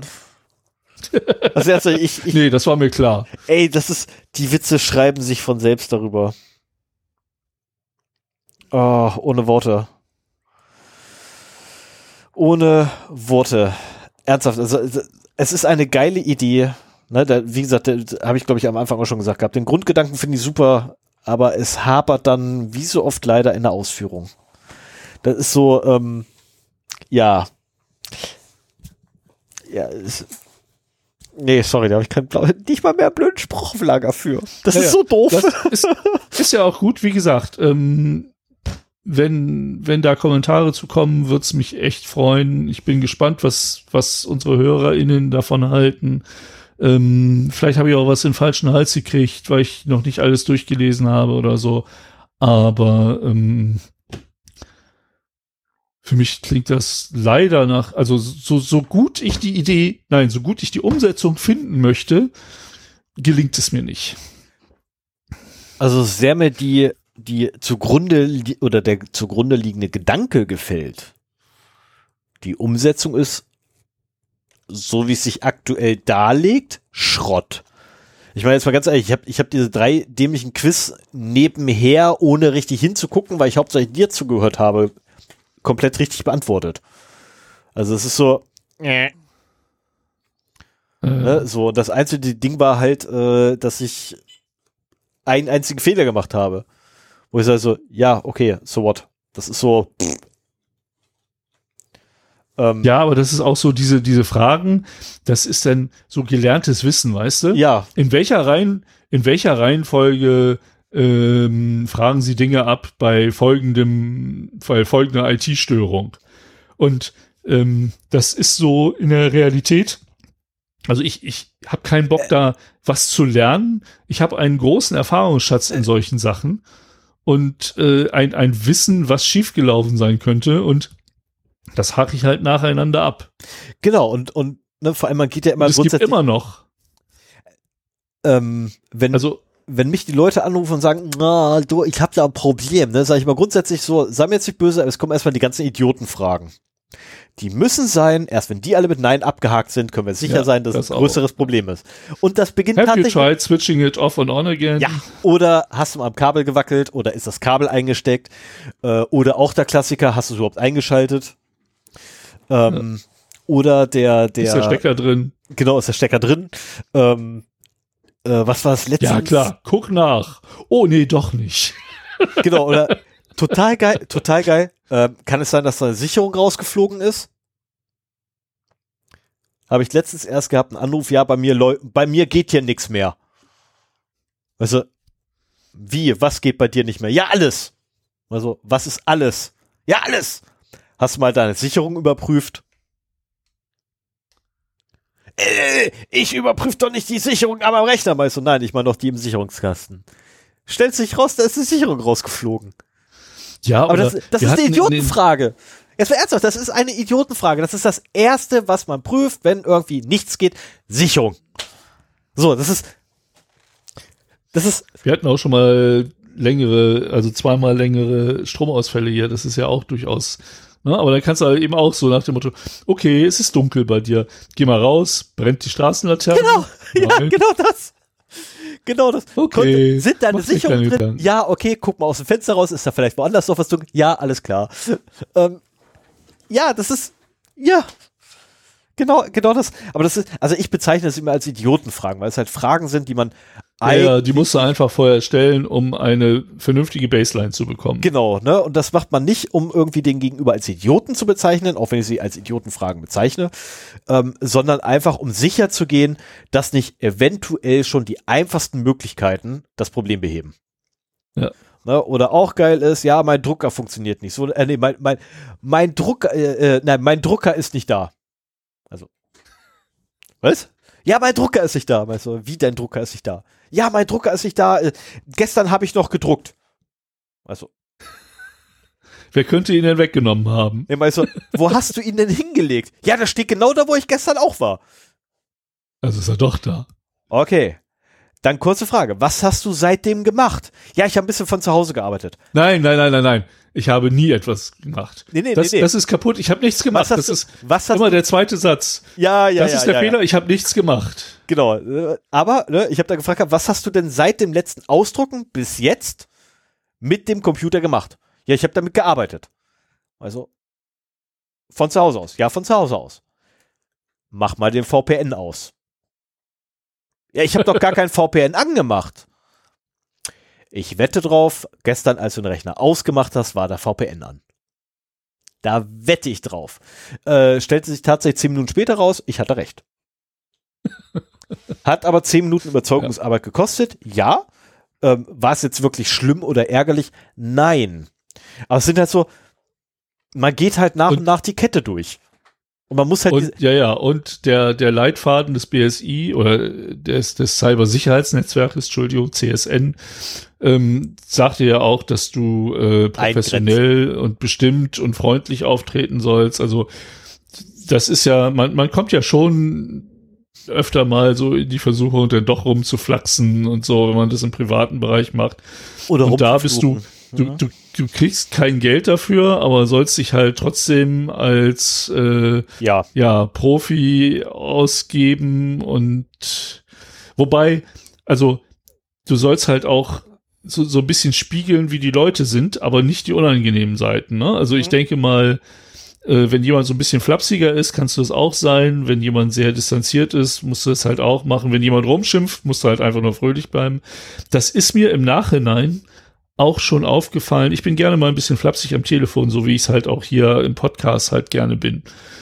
Und ähm, die Support-Mitarbeiter, wenn die das dann auch aufnehmen und mitmachen, empfinde ich dieses Gespräch immer als deutlich angenehmer, als wenn du da so eine trockene Stimme am anderen Ende hast. Ich bilde mir auch immer ein, so von wegen, auch da rufen so viele Idioten an. Äh, das ist doch bestimmt mal ganz nett für die, wenn es ein bisschen lustiger wird. Und äh, aber vielleicht sind die auch total genervt, so nach dem Motto, ach, wieder so ein lustiger, machen aber mit, weil sie genau wissen, dann riecht er sich nicht auf, dann ist er ruhiger und so weiter. Dann gibt's die Bonuszahlung. Ähm, ich habe einmal eine Frau gehabt, die hat es nicht geschafft. Die, die war von sich aus sehr steif und hat dann versucht, Witze zu machen. Das hat mich total auf die Palme gebracht.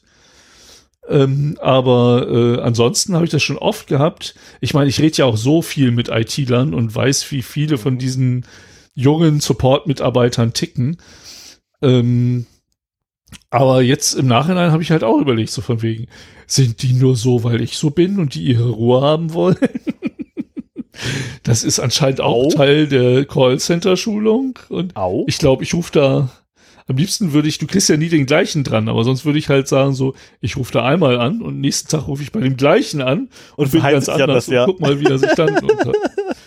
Also auch das, wenn äh, Callcenter-Agents hier mithören, ähm, und dazu was sagen können, ob sie geschult werden, auf meine dämlichen Witzchen am Telefon einzugehen, damit sie eine, eine angenehmere Gesprächsatmosphäre ähm, hinbekommen. Äh, würde mich auch mal interessieren. Also wenn man so, die besseren Aber ich komme jetzt mal hat, zu meinem letzten Punkt, würde ich sagen. Moment, was? wenn man die besseren Callcenter hat, weil die Frage kann ich dir ähm, gerne schon beantworten. Äh, da brauch, also ich persönlich brauche die Hörer nicht dafür, weil ich war mit einem ehemaligen Callcenter-Mitarbeiter befreundet. Ähm, mhm. ähm, also wenn man eins der besseren Callcenter hat, ja, dann sind die Mitarbeiter geschult. Und die ja, wissen ganz genau, sowieso. und die wissen ganz Aber genau, das halt auch Bestandteil der Schulung ist. Ja, weil sie ganz genau wissen, wie sie sich dir gegenüber verhalten müssen. Abhängig davon natürlich, was das Ziel eigentlich der, des Telefonats ist. Ja, ähm, ja. Nämlich in der Regel freundlich, lieb und nett. Und im Idealfall spiegelt man einfach das zurück, was man an Nettigkeiten kriegt. Und das Schlechte blendet man aus. Ähm, ja, im Prinzip auch das, wenn du, also das, das funktioniert ja auch vor Ort, äh, wenn du halt so die, ja. die Gewohnheiten äh, so ein bisschen spiegelst von den Leuten, dass sie sich dann auch wohler fühlen. Du wirst lachen, deswegen rede ich mit, dem, äh, mit der Person heutzutage gar nicht mehr, weil der konnte das nicht mehr abschalten. Und das war wirklich, furchtbar. Der hat, du hast mit drei Leuten um ihn rumgestanden, drei Leute haben unter, nicht zu unterschiedlichen Zeiten mit ihm geredet und mit jedem davon hat er unterschiedlich geredet, obwohl wir alle miteinander befreundet waren. Also wirklich, du wusstest hinterher nicht mehr, was ist das überhaupt für eine Person, die da vorne steht. Mit also der menschliches Chamäleon. Also der war wirklich oder fest, soziales Chamäleon. Genau. Ja, aber er war wirklich fest in seinem Job drin. Der konnte nicht mehr aus diesem verdammten Job raus und der hat seinen Job auch echt gut gemacht und echt gerne gemacht, keine Frage. Aber ich konnte der nicht mehr mit dem reden. Das ging nicht mehr, weil ich ihn nicht mal mehr ernst nehmen konnte, wenn er irgendwas gesagt hat. Selbst wenn er sich aufgeregt hat, war er nett. Also, das, also ernsthaft, der Typ war die, der Typ war die absolute Krone. Der hat sich über, über seinen Chef ausgelassen, sondergleichen, aber so nett und höflich naja, mit so einer, so einer Konnerschnauze vorweg weil ich die halt habe, ähm, wo ich auch so, ey, ernsthaft? So, dann dreht er sich um, sagt, gibt den anderen, weil einer eine Zwischenfrage hat und gibt dem voll die patzige Antwort, weil halt der Typ patzig gefragt hat. Wo ich so, Alter, was machst du hier? Regst du dich jetzt über deinen Chef aus oder arbeitest du? Ähm, also im Besseren wird man geschult. Und dann gibt es leider auch Leute, die sich dann in ihrem Job verlieren. Aber unsere äh, Hörer dürfen lieben gerne natürlich auf deine Frage antworten. Ich, ich bitte darum. Ja. Äh, sollten wir, sollten wir Callcenter-MitarbeiterInnen haben? Callcenter-Innen-Mitarbeiter? Leute, die, Menschen, die im Callcenter arbeiten haben unter unseren Hörern. Bitte meldet euch. Wir führen lieben gerne eine rege Diskussion mit euch ähm, über Geflogenheiten, über im, am liebsten, also wenn es nach mir geht, natürlich so, ne, Worst-Case-Szenarios, die so aufgetreten sind, so die schlimmsten Anrufer. nee, wobei lieber nicht, dann könnte passieren, dass ich damit auftauche. Ja, heute, obwohl das war kein Callcenter, wo ich angerufen habe, heute habe ich auch einen Behördenanruf gemacht und äh, durch, durch meine umgängliche Art, bin ich mir jedenfalls ein, ist die Dame ein wenig ins Reden gekommen. Das war sehr interessant, äh, so ein paar Hintergrundinformationen zu der Location, die ich mieten wollte, äh, da zu erfahren. Äh, aber ich meine, das sind halt auch nur Menschen, die im Homeoffice sitzen und gerne mal ein bisschen plaudern. Und äh, ich hätte der noch gerne länger zugehört, aber ich hatte leider keine Zeit. So, ab so, jetzt mal erstmal. Wir sind jetzt ungefähr genau. bei drei Stunden. Das merken wir heute nicht so, weil wir ziemlich früh angefangen haben. Ja, nicht nur das, sondern Aber auch, weil wir uns so lange schon wieder nicht gequatscht haben. Ne? Ich meine, ich habe dir vorhin gesagt, äh, heute Morgen. Wir haben ja erst heute Vormittag telefoniert. Ja, aber da habe ich dir gesagt gehabt, dass eine Woche her ist, dass wir das letzte Mal miteinander geredet haben. Ich würde einen Punkt noch gerne, äh, den ich schon angeteasert habe, nochmal erwähnen. Und zwar aus einem Grund, normalerweise würde ich das jetzt einfach weglassen. Aber ich habe diesen Screenshot auch äh, auf unserem Facebook-Channel äh, gepostet, weil ich ihn einfach lustig fand. Und da ergab sich noch einiges danach. Ehrlich? Und äh, oh ja, Gott. genau. Findest du ihn nicht lustig? Also ich fand vor allen Dingen das Weiße da lustig. Ja, ja. Also das Ganze, Wer, wer die ganze Geschichte hören will, sollte sich ähm, die aktuelle Logbuch Netzpolitik äh, antun. Ist das die 404? Ich warte mal. Du, nee, 405 ist jetzt, genau. Äh, so, Method okay. not allowed. Das okay, weil, das, weil genau. bei 404 habe ich gleich, am, gleich beim Intro erstmal mich kaputt gelacht. Da war ich gerade gestern mit dem Hunden draußen. Also gerade auf dem Rückweg in die Straße wieder eingebogen vom Feldweg aus, der unbeleuchtet war. Ich glaube, ich habe diese halbe Straße kurz vor Mitternacht komplett aufgewacht, äh, aufgeweckt mit meinem Lachen. Die fängt auch ja, noch so also das war, an. war die, das mit den Statuscodes äh, finde ich geil. Wenn ja. wir, gibt's 100er Statuscodes? Ja. Dann sind wir ja auch kurz davor. Ja. Oh, geil. ja, sehr schön. ähm, also das Ganze äh, ist ausgelöst worden durch einen Retweet oder einen Tweet von Linux Neumann, der ein Bild von einer Konversation äh, oder von ein, zwei Tweets getwittert hat. Und zwar der, äh, der erste war von Dorothee Bär, das ist so eine CSU-Frau, die eigentlich fürs Digitale zuständig ist, aber das von der man nicht viel hört. Das ist die Digital haben sie in der heutigen, haben sie in der aktuellen äh, Folge von LNP auch äh, bemängelt, so nach dem Motto, die, die ist doch irgendwie so Digitalstaatssekretärin oder sowas so. Warum haben wir die hier noch nie behandelt in der, in der Sendung? Naja, also, der, der Tweet, äh, der Stein des Anstoßes war von Dorothee, Dorothee Bär. Wissenschaftlich belegt. Die Union, CDU, CSU hat das digitalste Bundestagswahlprogramm. Das ist das Ergebnis einer wissenschaftlichen Analyse der TU München und der Uni Kiel. Wir sind die Parteien der Zukunft. Yeah. Also das Yeah habe ich jetzt dazu gesagt. So, und äh, dann irgendwann in den Antworten auf diesen Tweet kam eine. Zwei äh, Stunden äh, später, zwei Stunden nachdem sie den Tweet rausgekloppt hat. Genau, zwei Stunden später kommt vom Penk-Kollektiv. Sie sind auf eine E-Mail von uns reingefallen. Die Studie gibt es nicht. Wir haben sie verarscht.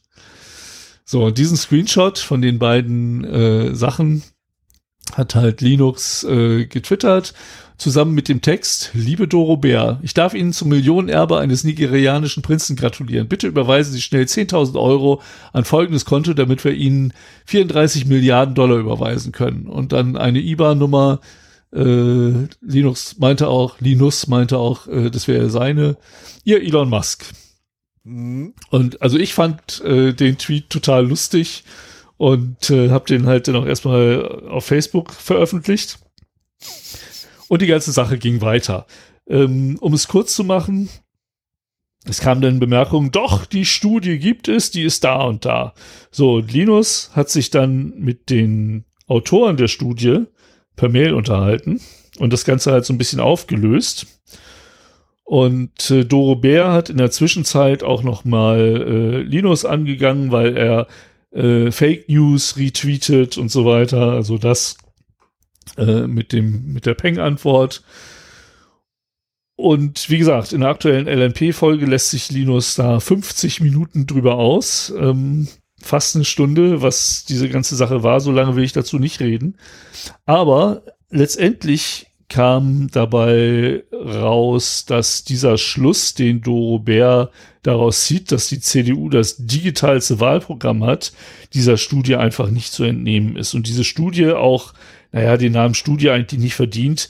Die haben halt so Wörterzählereien gemacht. So wie oft kommen bestimmte Buzzwords in den Wahlprogrammen vor mhm. und das in die Relation zur Gesamtzahl der Wörter gesetzt, äh, die da drin sind und so weiter. Also so Methoden, die anscheinend in der äh, Soziologie durchaus üblich sind, aber äh, jetzt, wo du sowas auch überhaupt nicht ähm, äh, bewerten kannst. Ne? Also auch so die, die Tiefe der, ob da nun jemand was Konkretes gesagt hat zur Digitalisierung oder nur so von der FDP ein, ja, wir wollen alles digital haben, gekommen ist oder so. Äh, das, also die Inhalte werden da auch überhaupt nicht betrachtet, der Kontext wird nicht betrachtet. Also, ähm, und, und Linus konnte dann halt mit gutem Gewissen sagen, so von wegen, ja, liebe Doro Bär, Ähm, tut mir leid, ich habe Fake äh, News retweetet, allerdings äh, bezieht sich das in erster Linie auf den Tweet von Doro Bär, den er dann halt nochmal da Yep. äh, getwittert hat. Eine Antwort übrigens. So, aber da ich halt auch zur, zur Verbreitung von Fake News beigetragen habe, wollte ich das halt auch nochmal Ja, darf, darf ich noch ganz schnell. Ich werde jetzt noch einmal kurz ähm, Fake News, ne? Nein, die meinen das wirklich ernst. Die CDU will alle Behörden bis 2050 auf ISDN umstellen. Ja, Den habe ich gerade gelesen, musste ich lachen. Achso, du gehst die Das Tweets, ist- Tweets da Das gerade durch. oder? ja, das ist äh, äh, eine Antwort auf einen Screenshot, wo hier die Studie irgendwie noch angefordert werden muss bei Markus Sievert im Tagesspiegel, Digitalpolitik in den Wahlprogrammen zur Bundestagswahl. Oh Mann. Warte mal, hab ich das Ja. gerade gesehen. Es gibt einen Lehrstuhl für, was? Es gibt Professur für Pol Policy Analysis, Hochschule für Politik München an der Technischen Universität München. Ernsthaft? Es gibt ein, ein, ein Lehrstuhl oder eine Professur für Policy Analysis. ja. Da zählt man Wörter. Ey, die Professur kann ich auch holen. Wörter zählen kann ich. Das ich ist, kann klickern. das ist mir, das ist mir auch schon bei äh, Podcast-Folgen von Maha zum Beispiel aufgefallen, dass da doch, oder bei Vorträgen von ihm, dass dann doch auch Texte danach analysiert werden, wie oft bestimmte Worte vorkommen oder so diese Tech-Clouds äh, werden dann halt erstmal gebildet, um zu gucken, von was wird dann besonders viel gesprochen und so weiter. Ja. Ähm, also ich denke, das hat schon seine Berechtigung, aber nicht, um daraus inhaltliche Nein, auf keinen Fall. äh, Schlüsse abzuleiten. Richtig. Aber das ist ah, furchtbar. Also nee, nee, komm, ey, ich muss, ich muss den, den, den Feed da ausmachen. Das wird dann nur noch schlimmer. Alter Schwede. Oh mein Gott. Aber ja, die, die CDU ist definitiv die. Ähm, wir sind ja nun kein Politik-Podcast. Umweltfeindlichste aktuell. äh, Nein, wir sind kein Politik-Podcast, aber trotzdem guckt euch bitte die beiden letzten Rezo-Videos an. Die sind echt super. Genau, das wollte ich auch sagen. So die von wegen, sind super. Rezo hat's wieder gemacht. Ja. Ähm, sehr gut, wie ich finde. Ja. Und äh, das, das wäre noch mal, wenn, wenn ihr jetzt noch irgendwie Bock habt, irgendwie was zu hören oder zu sehen, dem kann man auch prima zuhören, weil, naja gut, äh, es ist ein Video, da sind ein paar Sachen reingeschnitten, es ist schöner zu sehen, aber im Zweifelsfall kann man es auch hören. Ja, ich habe das auch Ähm, meinem Vater nahegelegt, aber mein Vater sagte, ähm, er kann den Menschen nicht zuhören aufgrund der Sprache, die er verwendet, wo ich sage, ja, das ist halt ähm, verständlich, aber da musst du damit klarkommen, dass du einfach in naher Zukunft mit niemandem mehr reden wirst. Zumindest nicht mit denen, die nachfassen. Ich finde das, ich finde, äh, dass der angenehm redet. Manchmal ein bisschen schnell. Ähm, aber jetzt so diese, das ist nicht übertrieben, über, also so von der Jugendsprache her oder sowas finde ich das jetzt nicht. Nee, das ist, das ist völlig in Ordnung, weil das ist halt so, ich, ich nenne es mal, also ich, ich, ich behaupte jetzt mal so zwischen mir und ne Kind mittleres Alter irgendwo. Ne, ich meine, der, der Mann ist halt auch noch nicht so alt. Ne, das muss Ja, man auch auch nicht mehr so jung. Ja, natürlich nicht. Also er ist nicht, der, er ist jetzt kein Jugendlicher mehr, ne? Aber der ist halt auch nicht so alt. Das musst du auch mit bedenken. Und natürlich hat er eine komplett andere Sprache. Ich meine, soweit ich weiß, ist er jünger als ich. Natürlich hat er eine andere Sprache als ich. Das setzt sich auch voraus, weil wenn einer Ja, nach mir kommt und vielleicht, irgendwie. vielleicht ändert sich das doch schneller, weil, weil wir sprechen, obwohl 20 Jahre, über 20 Jahre zwischen uns sind, schon eine sehr ähnliche Sprache. Ja und nein. Ja und nein. Also wenn ich, wenn ich da an, an einige Unterhaltungen führe oder die Art und Weise, wie wir, vor allem wenn wir argumentieren miteinander, ne, wenn wir wirklich diskutieren miteinander, ähm, wir haben unterschiedliche Stile da drin. Ja, gut, das kann sein, aber die gleiche Ähm, Sprache. Ja, zwangsläufig Deutsch. Nein, aber also, ne, nicht. Also wir verwenden, das, also was. ja, weil wir, äh, weil wir einen ähnlichen Bildungshintergrund haben. Oder einen ähnlichen Werdegang Ja, haben. ja. Zwangsläufig. Wir sind in derselben Filterbubble unterwegs. Na, auf der anderen Seite könnten wir aber auch rein theoretisch ja genauso gut von jetzt auf gleich komplett auf Management-Sprech um, umswitchen und unsere gesamte Unterhaltung dann auf Management-Sprech führen. Natürlich Nein, können wir das. ich pickel wollen wir aber nicht. Lippen. Ich Ja, finde das ich- fürchterlich. Ja, ich auch. Ich finde das absolut widerlich, weil äh, ich mag es halt offen direkt raus. So, wenn mein Arbeitgeber mit mir ein Problem hat, dann soll er gefälligst zu mir ankommen und, und, mir sagen, dass er mich für einen Arschloch hält. Und nicht irgendwie drum rumlabern. Das ist so, äh. Ne, das ist, ähm, nee, mag ich nicht. Ne, ich ich finde ja auch an einem Abteilungsleiter so super, dass er ankommt, äh, mir einen blöden Spruch an den Kopf haut, von mir eine Beleidigung zurückkommt, er mich dann noch krasser beleidigt, also wirklich krasser beleidigt und ich dann dastehe und sage, Arsch und gehe. Das finde ich super, sowas. ist, ne, also und er so, yes. Genau das, genau das, weißt du so. Und, and, und andere aber, Male gewinne äh, ich halt. Das ist Stefan, wenn ihr euch das nächste Mal beleidigt, grüß ihn schön von mir, ja? Äh, ach so, genau. Ich soll ich ganz lieb von ihm grüßen. Fällt mir gerade so ein. Verdammt, danke, dass du mich daran erinnerst. Entschuldigung, das, das war ja auch mal mein Chef. genau. Ähm, soll ich ganz lieb grüßen. Äh, nicht nur von ihm, übrigens auch von allen anderen. Ah ja. Ne, ähm, soll ich dich auch ganz lieb grüßen.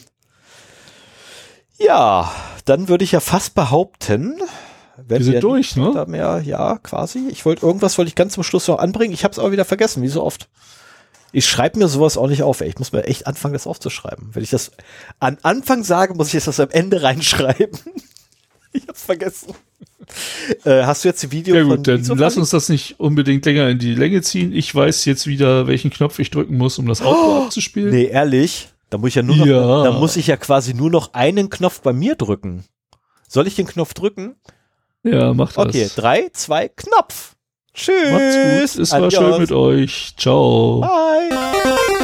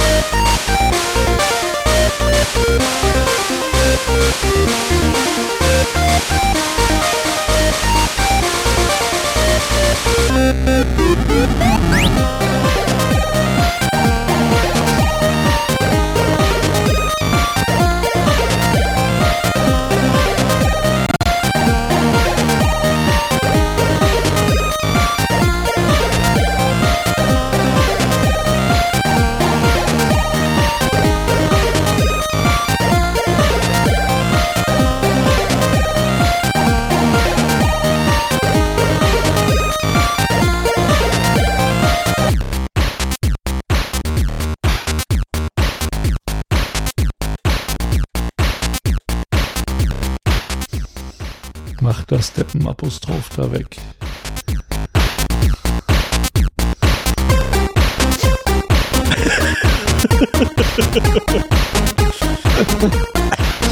Welches von beiden?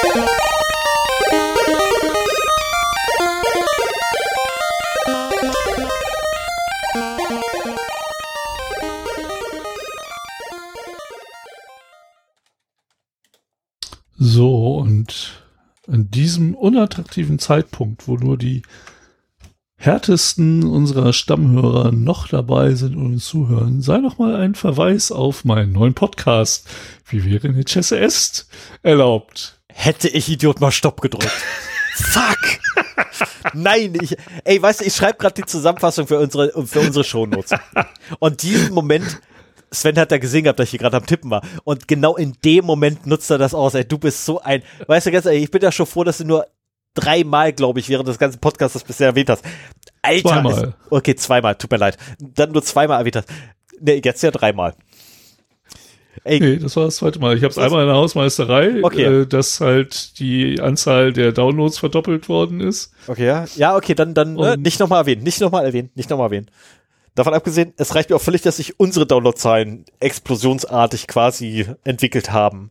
Das ist, nee, das ist, nee, das macht mich nervös. ja, ich freue mich darüber. Ich, ich, ich habe Panik, dass ich irgendwann auf der Straße erkannt werde. Das wäre furchtbar. Nur wenn du den Mund aufmachst. Sehen tut dich ja keiner. Passiert meist nicht, es sei denn, der Hund baut Mist. ne, wobei ich glaube, wenn ich den Mund aufmache, auch noch nicht. Oder du telefonierst wieder mit deinem Podcast-Partner. Das machst du ja gerne beim Gassi gehen. Er stimmt auch wieder, ja. Wobei ich das heute nicht machen werde, weil das wird zu spät für dich. Weil du gehst jetzt ja gleich raus ja. und ich muss hinterher raus. Also von daher, nee. Ich weiß so eins, ich muss heute noch der Upload machen. So, alles klar, jetzt aber wirklich, ne? Adios, bis dann, bye! Ja. Mach's gut. Ciao. Tschüss.